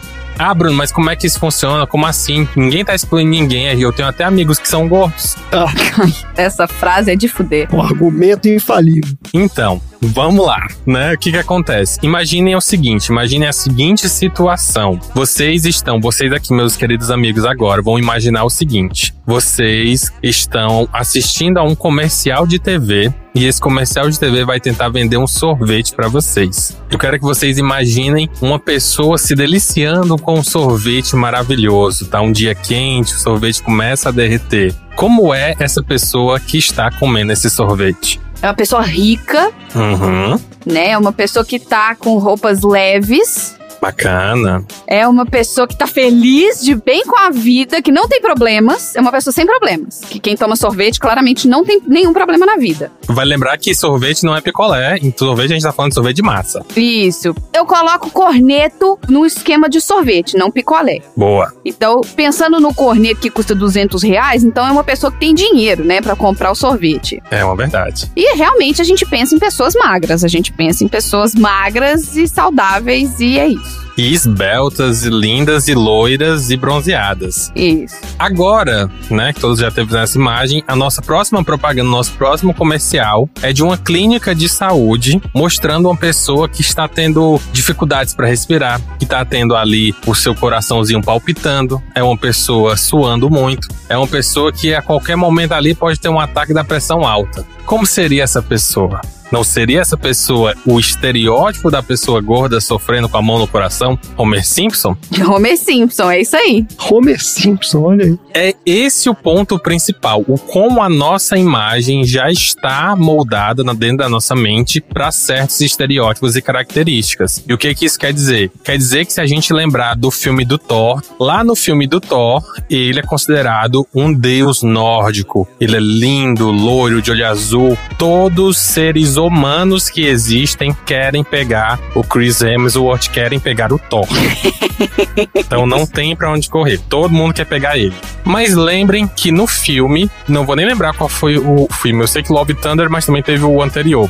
O filme anterior dele, lá no terceiro filme, se eu não me engano, lá no Ragnarok, teve um momento em que o Thor não foi mais considerado um deus. Ele deu uma vaciladinha. Ah, E qual foi a única coisa que ele fez pra não ser mais considerado um deus? Ele ficou gordo. tá pancinha ali. A coisa que fez com que ele não fosse mais considerado um grande deus nórdico, exemplo de beleza que todo mundo quer pegar, é simplesmente ter barriga. É simplesmente ser gordo. Ele não chegou nem a estar gordo ali de fato, né? Foi só a barriguinha mesmo. Não, foi uma barriga de plástico que eles colocaram nele. Ele tava sarado. É, Mas a imagem é muito forte. é verdade. Porque você associa diretamente, tipo, ó, ele já perdeu o shape, logo ele não é mais digno, logo ele não é mais interessante. É isso mesmo. E quando você extrapola isso para como essa imagem vai ser percebida no geral, ela é muito forte, ela é muito pesada. E aí a gente vai começar a trabalhar nesse tipo de coisa, ou seja, a nossa mente como um todo já está atribuída a essa questão. Então a gente já enxerga as pessoas gordas como pessoas com algum problema. E isso vai afetar o dia a dia. Porque se a gente pegar, por exemplo, uma pessoa gorda que queira arranjar um emprego, já é dificílimo você ver qualquer pessoa gorda trabalhando em funções que envolvam público, que envolvam é, lidar com atividades de maneira geral, né? Atividades, por exemplo, dentro de loja, dentro de empresas e por aí vai. Por quê? Porque as pessoas que vão contratar enxergam o corpo gordo como um corpo preguiçoso, um corpo que não merece estar ali, que não é atrativo. Existe, né, vários e vários relatos de pessoas que colocaram lá, "Ah, queria muito trabalhar em tal loja. Ah, não, porque você é gordo, gordo não fica legal, não vai atrair pessoas para dentro da loja. E obviamente, isso acontece com alguns perfis específicos. Pessoas negras e pessoas gordas são as que mais sofrem isso, porque você precisa de ter uma minazinha loirinha de olho azul para atrair clientes para sua loja. Então, dentro do mercado, isso é muito forte. Quando você vai trabalhar em qualquer empresa, você precisa do seu atestadozinho lá lindinho, dizendo que você consegue sim, você está pleno da saúde. E a pessoa gorda, só de você olhar para ela, você já acha que ela tem algum problema de saúde. E isso é muito sério. Aí a gente, beleza, foi para essa parte de conseguir um emprego. Ah, mas não consegui nenhum emprego. E se eu tentar só viver em sociedade, né? Vou me sustentar do ar, das coisas que a natureza dá, vou tentar viver em sociedade. O gordo, ele não tem acesso a assento, ele não tem acesso a subir no ônibus, a passar pela catraca.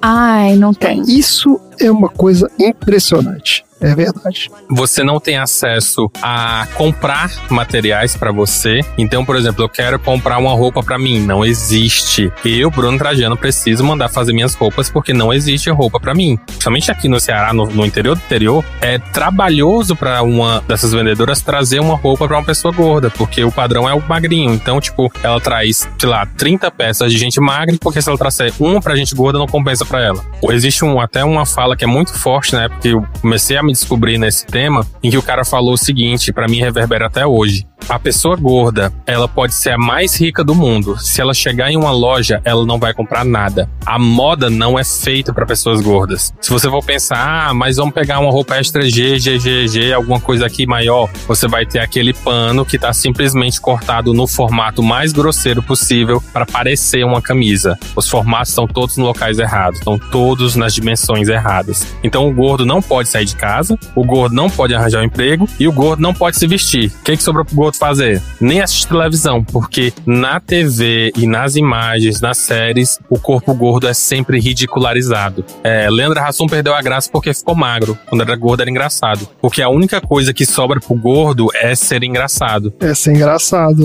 É, isso aí. Vamos pensar no Notorious Big, um dos maiores rappers que a gente teve. E ele realmente era muito famoso e ele era muito é, importante no cenário. Ele tinha que o tempo todo passar a imagem de ser um gangster fodão, porque só existem duas emoções para o corpo gordo. Ou ele é o montanha, ou ele é o inabalável, ou ele é o engraçadão. E não existe outro estereótipo para pessoa gorda. É sempre esses dois caminhos. E se a gente for pegar qualquer representação, ele tá nesses locais. Aqui nos Estados Unidos é um país que tem muitas pessoas gordas. Então, comprar roupa para pessoas gordas aqui nos Estados Unidos não é tão difícil. Só que nada da infraestrutura, os assentos no metrô, as escadas, assento de avião, os shows que eu vou, eu vou, eu vou em muito show aqui. Eu fiquei impressionado com isso. A cadeira é minúscula, não tem como. A cadeira é minúscula, até pra gente. Pra gente já é pequena. Assim, é um troço absurdo. Isso aí é ridículo. E a questão do avião também, você vê, fala, meu Deus, como é que as pessoas, né? Pô, é um sofrimento mesmo. Porque pra pessoa, digamos, padrão, o negócio já é um absurdo.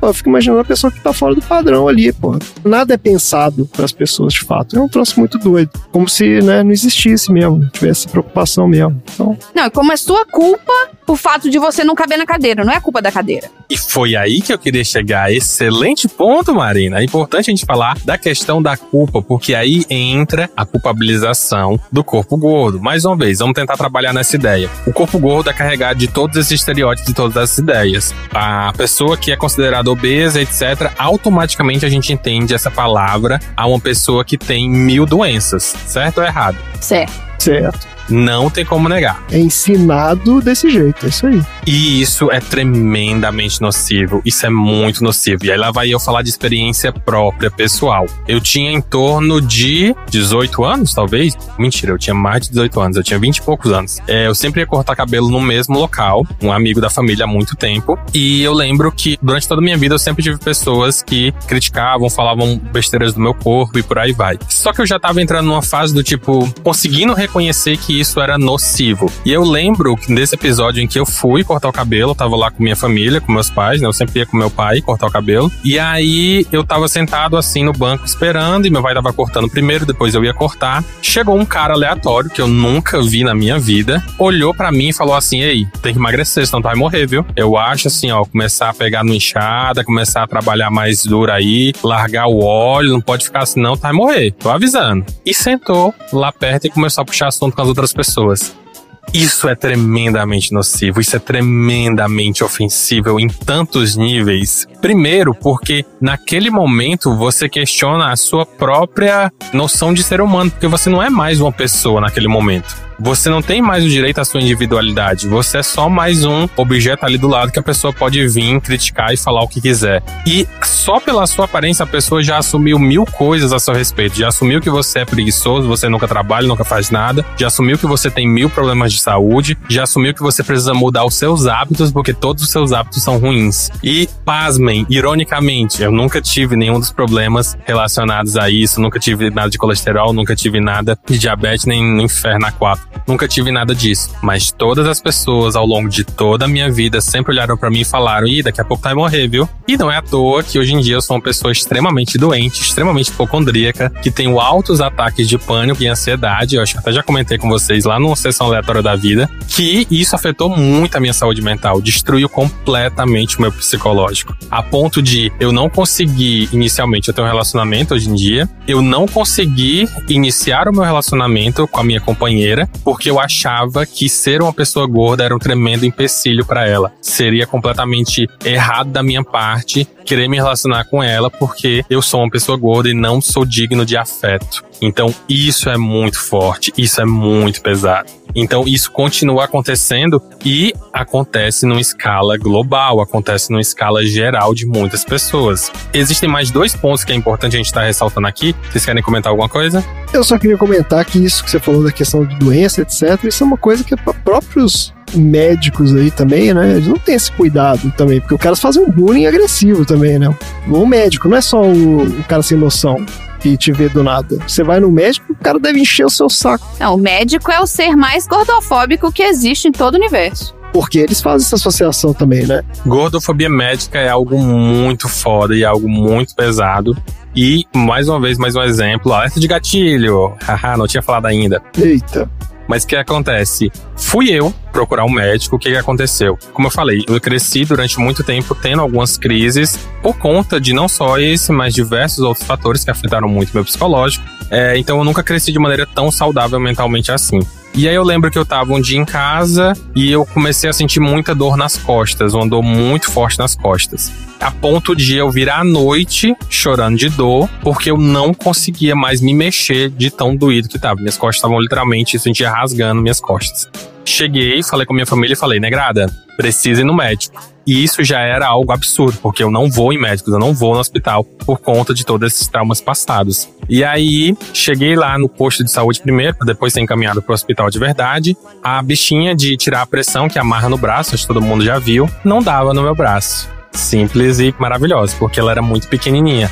E aí lá vai a enfermeira falar: não, tem que ser a parada de tirar a pressão de tal lugar, porque tal lugar é o tamanho adulto e não sei o que. Enfim, mil desculpas para dizer: não conseguimos tirar a tua pressão, não sabemos o que é que tu tem. Ah, mas senta aqui que daqui a pouco vai dar certo. E quais são as cadeiras? São aquelas cadeiras de plástico que ela é tão fina que você quebra dobrando o dedo. E aí eu não tenho como sentar numa cadeira dessa, obviamente, porque ela não aguenta nenhuma pessoa comum, quem dirá uma pessoa de um corpo gordo. Pois tá bom, encaminha pro hospital. Chegamos no hospital, mesmo processo, não conseguem tirar a minha pressão, mas vamos encaminhar aqui pro médico, pro doutor. Aí o doutor vai, consegue finalmente tirar minha pressão, viu que minha pressão tava alta, e em nenhum momento ele olhou na minha cara. Ele só fez dizer: você vai ali pra outra sala, tomar um remédio pra pressão, toma um remédio pra dor, daqui a pouco sai e passa, né? Atendimento show de bola. Dá mais uma semana, a dor realmente diminuiu um pouco, mas ainda estava doendo muito e começou a me dar muita crise de ansiedade. E aí lá vai eu voltar pro posto, tentar mais uma vez, pelo amor de Deus, me consultar. E tinha um médico atendendo no posto e fui lá me atender com esse médico. E o médico, né, um senhorzinho já de idade, ele olha assim pra minha cara e fala: Você tem que emagrecer. Eu não, doutor, mas é porque a minha dor nas costas e tal, tá doendo muito, tô preocupado. E ele, porra, emagreça. E eu, tá, mas e a dor nas costas? Eu faço o que com ela? Como é que é o lance? Eu não vou emagrecer agora, nesse minuto, né? né? E ele, não, depois eu vou passar um exame e você vai na nutricionista. E eu, beleza, tá. Deixa eu só falar uma coisinha, doutor. É porque eu realmente eu acho, às vezes eu fico até com medo, porque o pessoal fica falando essas coisas que a gente é gordo, né? E tudo, e às vezes eu tenho muito medo dessa dor nas costas ser um ataque do coração, da vida, que o pessoal sempre falou a minha vida toda. O médico olha pra minha cara e fala o seguinte: Não, quando for ataque do coração é de uma vez, você não vai nem perceber, vai só morrer. Que, que bom, hein, cara? Gente do céu, cara. Juramento de hipócritas aí. Aí lá está eu, sem esperança de mais nada na vida, sentado lá, bonitinho na minha cadeira, pego minha receita e vou embora. Descobri tempos depois que eu tinha rompido, machucado muito feio um músculo das minhas costas. E nenhum dos profissionais teve a decência de investigar essa situação. Eles só olharam pra minha cara e falou: emagrece. É, o cara não querer te tratar, né? Tipo, de alguma forma, por causa do seu corpo. Foi contra tudo que deveria ser a ética médica, né? É um troço muito impressionante isso. Exatamente.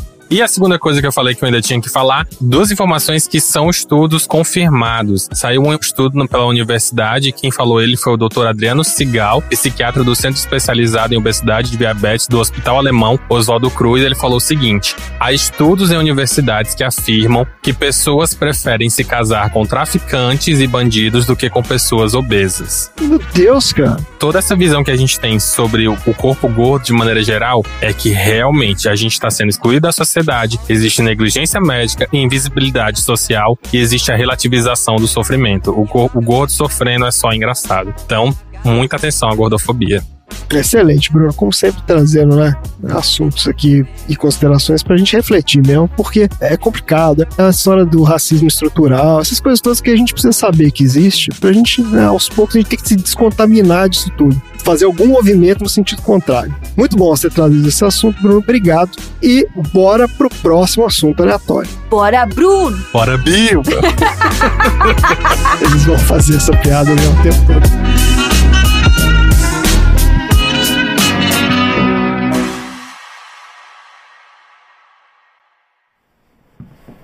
Agora, me fala desse aqui. Ah, ah, também de Benin, século VII.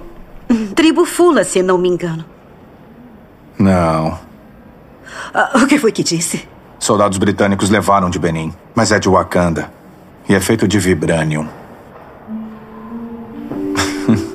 não esquenta não, eu levo embora e tá resolvido.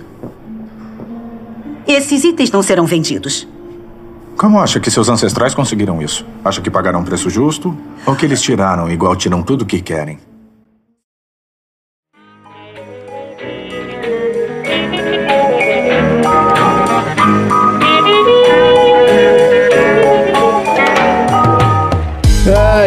Vamos lá. Tom, qual é o assunto aleatório da semana? No filme da semana, o personagem do filme que era interpretado pelo ator Michael B. Jordan entra no Museu Britânico para roubar Vibranium. Ah! Hum. Presente em artefatos roubados pelo exército inglês durante expedições a regiões africanas. Por isso, no bloco de hoje falaremos um pouco mais sobre a monarquia e a colonização inglesa no meu novo bloco, provocado pelo episódio anterior chamado O meu plano estratégico para ser o rei da Commonwealth. Oh. Ô, Bruno, você sabe que o Tom, ele é um membro da família real britânica, né? Tem essa história aqui. Lorde, né? Isso. Então é o Lorde da monarquia britânica, então ele tá muito abalado, porque morreu uma pessoa próxima dele recentemente, uma pessoa da família. E a gente começou a especular como que o Tom poderia usar essa situação para de repente, se tornar mais influente na coroa britânica, entendeu? Então acho daí que tá vindo essa história. Já tá melhor do que o, o príncipezinho lá, viu? Dos dedos inchados, né? É. Agora eu tô nessa empreitada aí. Bora lá então. Iniciar o plano estratégico do Tonzeira para ser o rei da Commonwealth. Olha só, o Império Britânico é considerado um dos maiores da história. No período da Primeira Guerra Mundial, era exatamente o ápice do Império Britânico. Para vocês terem uma ideia, cerca de um quarto do território do mundo fazia parte do Império Britânico e cerca de uma a cada cinco pessoas estavam submetidas ao código do Império. O Reino Unido tinha colônias em praticamente todos os continentes, exceto a Antártida. E, durante séculos, os britânicos chegaram a extrair riquezas de diversos terrenos colonizados, chegando a uma estimativa de 45 trilhões de dólares somente na Índia. Caralho. E veja só, todos os impérios em si, eles são violentos. E o Império Britânico não é nenhuma exceção disso. Por isso, durante este período, não há absolutamente nenhuma evidência de que a rainha Elizabeth II não soubesse da violência sistemática que acontecia no Império Britânico durante o período em que ela estava liderando a monarquia. Isso, na verdade, significa que até mesmo tentativas de o alto escalão do exército britânico poupar a monarquia e a rainha do que estava acontecendo, ela mesma, que sempre foi uma pessoa muito reconhecida pelo seu conhecimento em relações internacionais, realmente acabava descobrindo o que rolava e ainda assim não obstruía as relações e os fatos que estavam acontecendo para controlar a colônia. Por exemplo, no Quênia, que foi nomeado como uma colônia oficial em 1920 e permaneceu como colônia até sua independência em 1963, era considerado uma das joias da coroa, juntamente com o Malawi, em parte por causa da sua grande capacidade de gerar riquezas por meio da venda do café e das ervas produtoras de chá.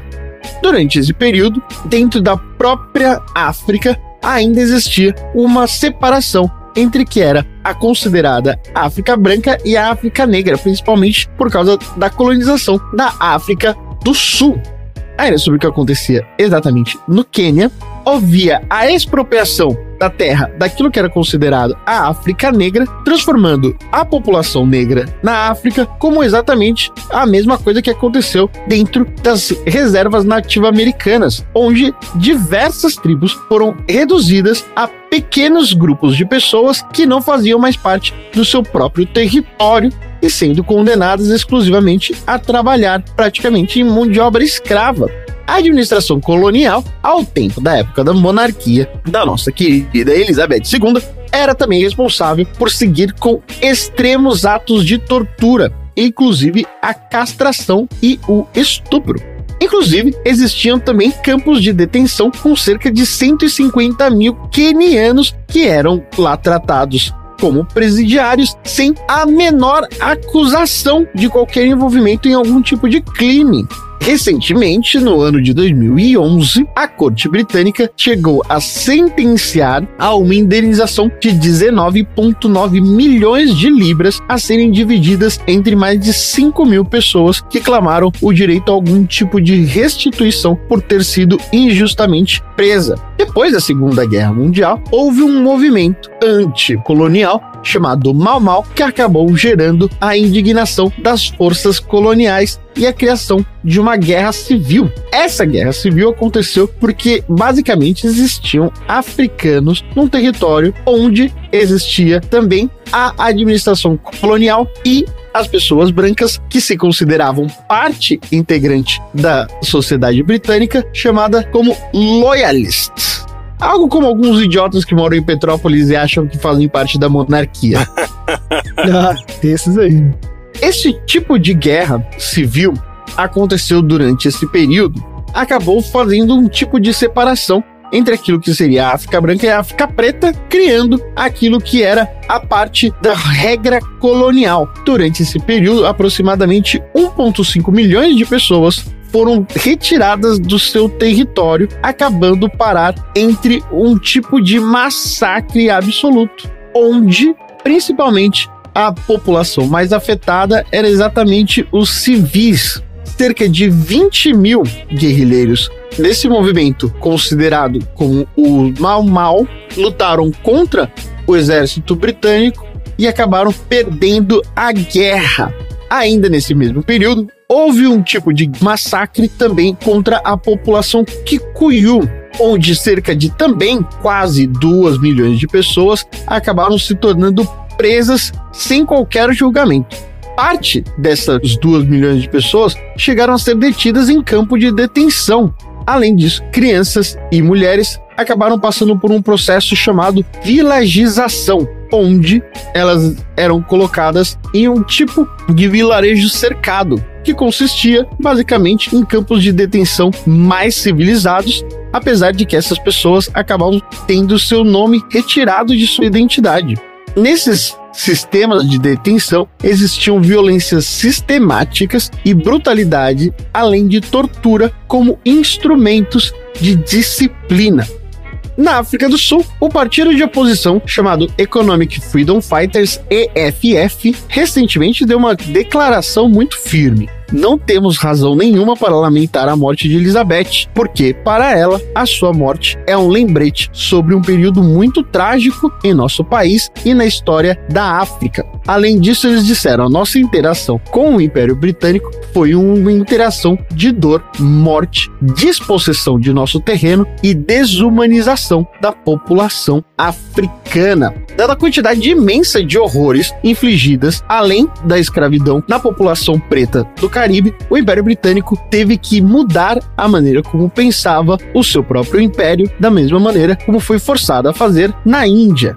Entretanto, existe agora um clamor crescente por independência e responsabilidade dos crimes ocorridos no passado pelo Império Britânico, como a escravidão. Em novembro de 2021, Barbados removeu a rainha como líder do seu território depois de 55 anos de ter declarado independência do Império Britânico.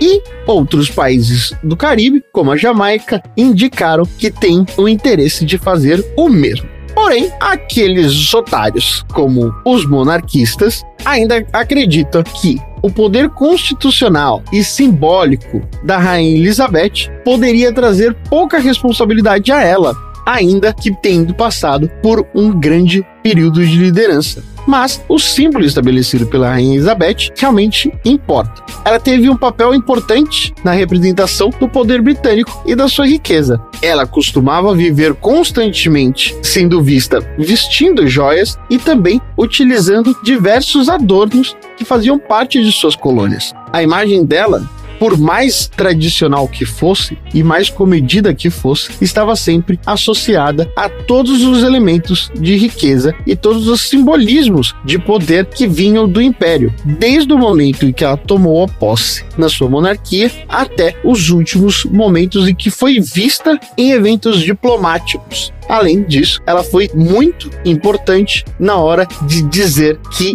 existem imigrantes coloridos ou estrangeiros servindo posições clericais nos anos 60 dentro do Império Britânico, num ato claro de distinção de população, racismo. Existem outras maneiras de dizer que a rainha não fez parte dos problemas colonizadores durante o período de sua gestão. E esse passado não está tão longe assim. Além disso, pouco será esquecido.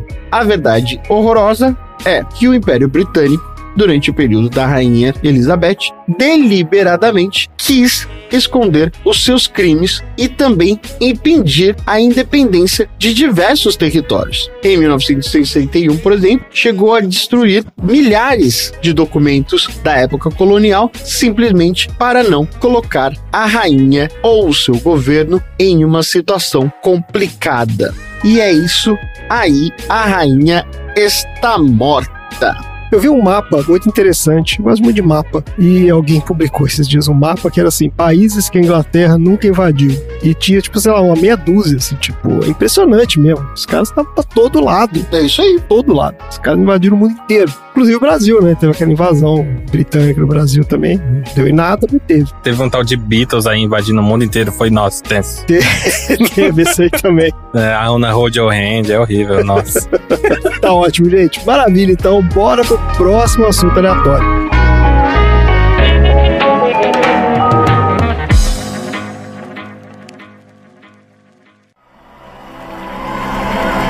Agora lhes apresento Rei T'Challa. Um pantera negra.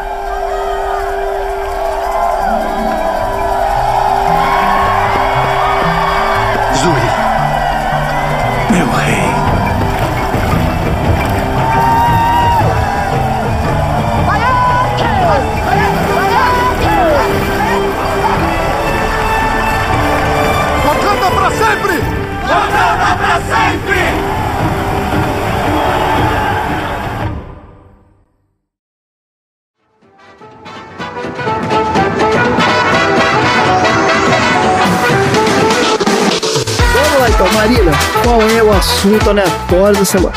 Agora todo mundo acorda, chacoalha a mão, para de digitar, para de mandar o WhatsApp, que agora nós vamos para o Marina Game Show!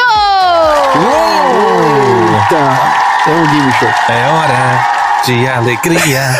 Vamos sorrir e cantar. Uhul! Plateia tá torcendo pra quem? Vamos lá! Eu tô com o pompom, tô com o pompom. Não, você é participante do game show, você não pode ter pompom.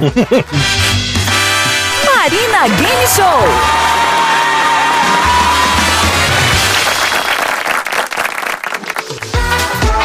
Inspirada pelo Wakanda Forever! Wakanda Forever!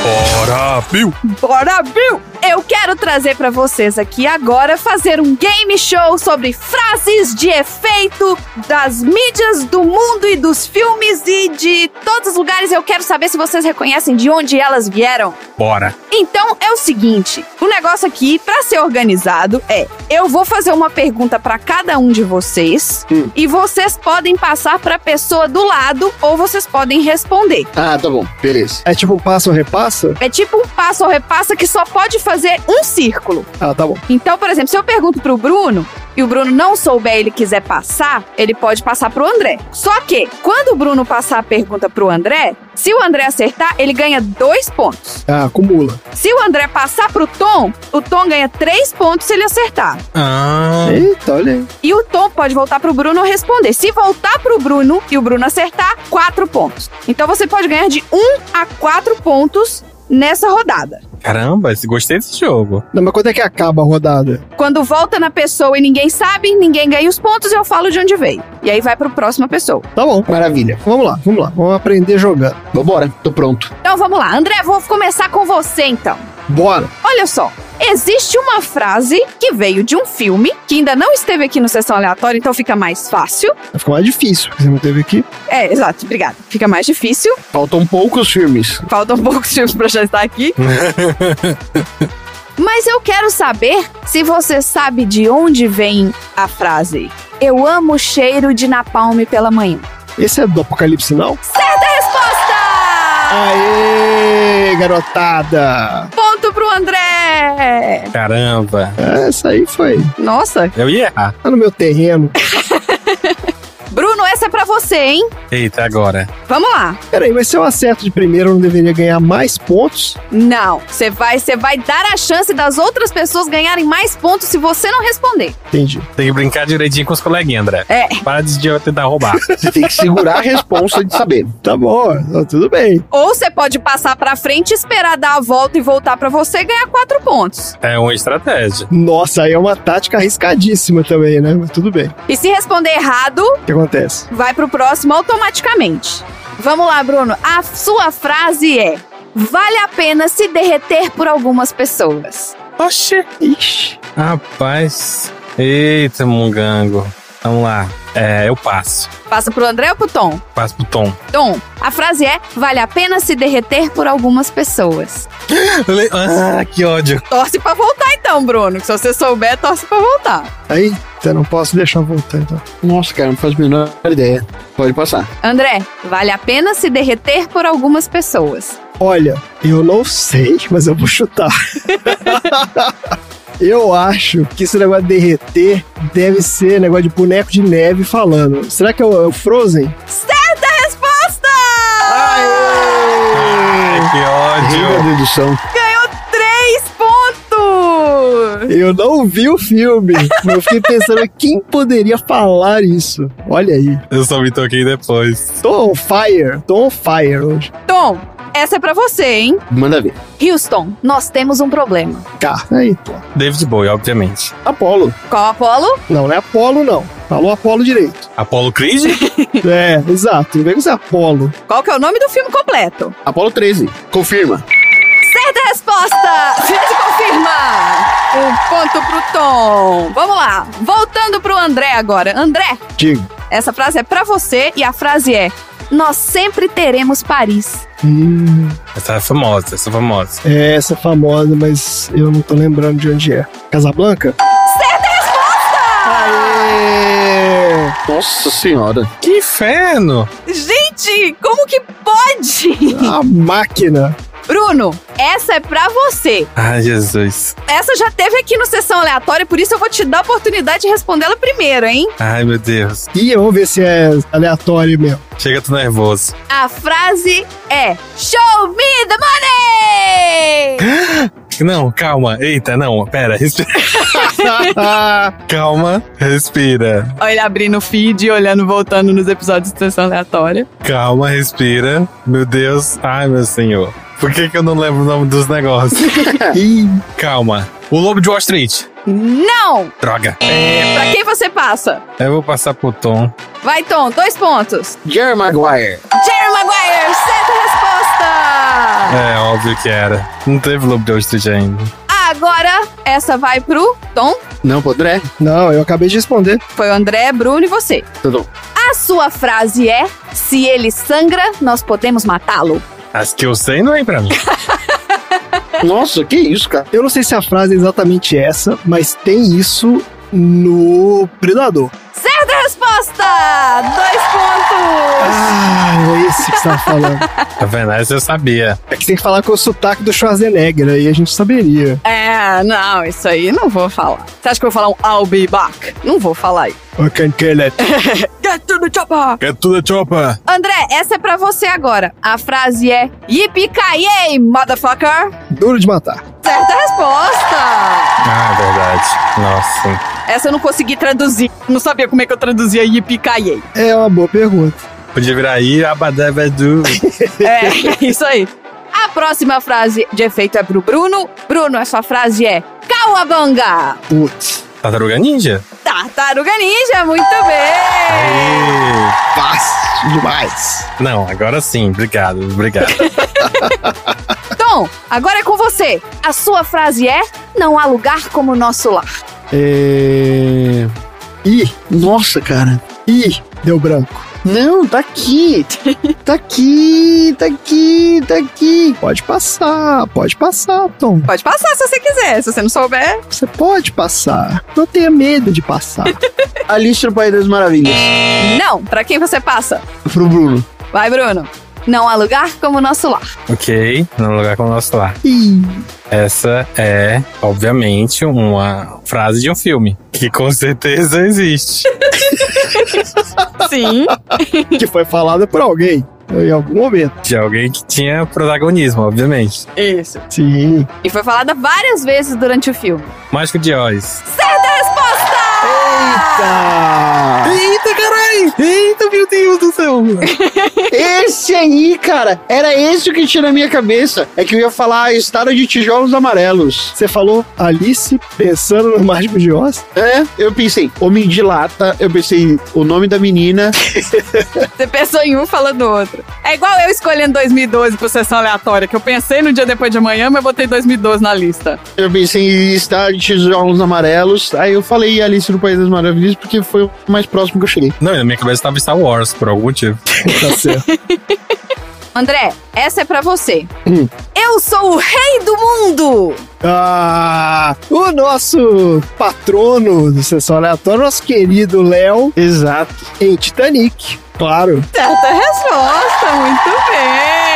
Ó, dá um, um recado importante aqui, já que você mencionou. Parece que o Léo tá quebrando a, a maldição aí, hein? Tem que ficar atento agora. A namorada nova tem 27 anos. É, então, ele tá com a namorada de 27 anos aí, né? Tem que durar. Mas ela mal fez 27, tem que lembrar disso também. Isso. Mas ele tem que ir aos poucos, Bruno. É. Era 25 o limite, agora ele já tá ali, tudo bem. 27 dá pra encarar, entendeu? Vamos lá. Mão na orelha, todo mundo. Mão na orelha, agora vai pro Bruno. Vamos lá, hein? Atenção, a frase é: continue a nadar. Ah, procurando Nemo. Olha aí!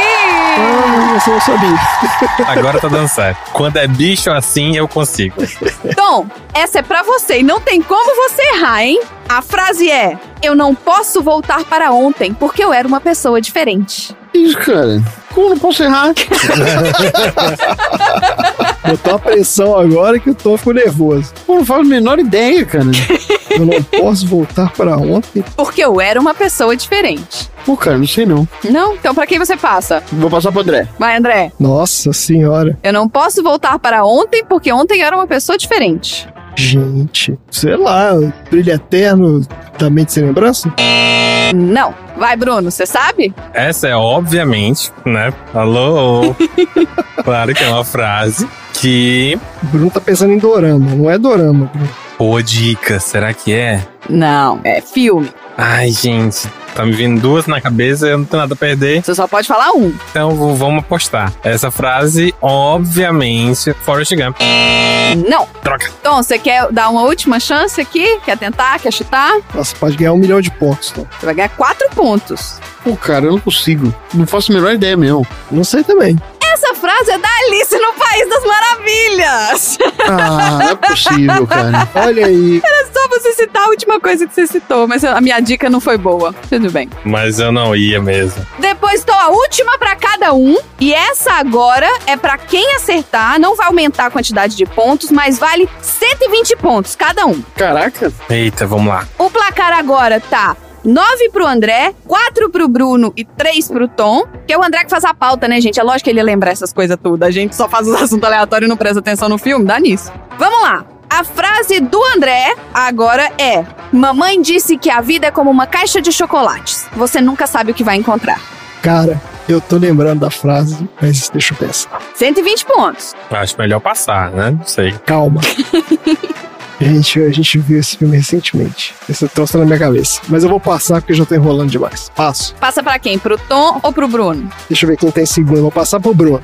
Bruno, mamãe sempre disse que a vida é como uma caixa de chocolates. Você nunca sabe o que vai encontrar. Tom Hanks em Forrest Gump. Certa! Caraca, era Forrest Gump de novo. Eu sabia. Esse é o meu momento, meu filme favorito. Nossa. Então, Bruno, essa é pra você, hein? Eu nunca vi o Forrest Gump inteiro, sabia? Ai, é bom, viu, André? Ah, cara. Assim, não é ótimo, mas é legal. não, não é ótimo. Mentira! É ótimo não é não, mas é legal. Então, Bruno, essa é pra você, hein? A frase é: Estradas? Para onde estamos indo, não precisamos de estradas. Nossa senhora. É aquele do menino do moço que foi e fez aquele negócio lá. é o De Volta pro Futuro. Certa resposta! Mais 120 pontos! Bora, mas rapaz. do menino e do moço. Os humilhados serão assaltados mesmo. Tom, essa é pra você, hein? A frase é: Espelho, espelho meu, existe alguém mais bela do que eu? Branca de Neve. Certa resposta! Muito bem! Não, mas o nome do filme não é Branca de Neve, é Branca de Neve e os Sete Anões. Tá errado isso aí. Eita, olha o VAR, olha o VAR, olha o VAR. Eu acho que ele deveria ganhar só 60. Só 60, tá bom, eu vou dar só 60 pontos então. Mas tem que ver também se ela realmente falou isso, porque existe a lenda de que ela nunca falou isso na animação original. Ih, eita! Né? Não sei. Fica aí. Efeito Mandela? Efeito Mandela. Olha aí. Bom, a pontuação então do meu Marina Game Show. Em terceiro lugar ficou o André, Ah. com nove pontos. Caraca, inacreditável. O que mais acertou as coisas. eu vou te falar, viu, cara? Em segundo lugar, o Tom, com 63 pontos. Guardei o meu melhor pro final. E disparado! Lá na frente, com 244 pontos, o grande campeão, Bruno! Uma salva de palmas pro Bruno! Ah, parabéns. E esse foi o meu assunto sem assunto aleatório de hoje. Que maravilha. Muita loucura. Muito caótico. Faltou falar o Wakanda Forever. Eu tava esperando. Esse eu ia saber. Eu, foi a primeira coisa que eu falei. Que eu falei que eu fui inspirado no Wakanda Forever. Não, mas eu queria no jogo que você falasse pra mim. Ah, eu tinha posto outras frases aqui, mas elas não eram de filme, elas eram de série. Aí ia ficar meio. É, um pouco difícil. Quais frases? Fala aí. Por exemplo, pelos poderes de Grayskull! Ou então, conta tudo pra sua mãe, Kiko. Tem um filme do He-Man também. Será que ele não fala? Ele não fala pelos poderes de Grayskull, não. Essa é da série, do desenho. Tem também o Palma Palma, não priemos cânico. O que, que é isso, gente? Do Chapolin. A Chapolin. E por aí vai. Tá bom. Maravilha. Excelente. E com essa homenagem aí, né, essas frases clássicas maravilhosas, vamos então para os aprendizados da semana. O que a gente aprendeu hoje? Eu aprendi que o André não sabe quem é o Bill. Eu também aprendi que eu não sei isso também. eu nem sabia que existia. Eu aprendi que existe o Fora Bill. Como é que é? Fora Bill. aprendi que eu sou cringe. Eu aprendi um pouquinho mais sobre os males da gordofobia. Sim. Isso, todos nós aprendemos. Eu aprendi que eu posso usar uma sessão aleatória de terapia. sessão de terapia aleatória. É isso aí.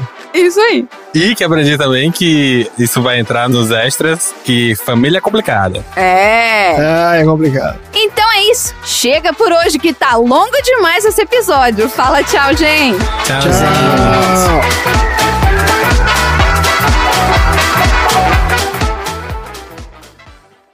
Fim das. Fora Bill! Não é fora Bill, não. É fora, é bora Bill! olha aí, olha aí. Protesto. Bora Bill!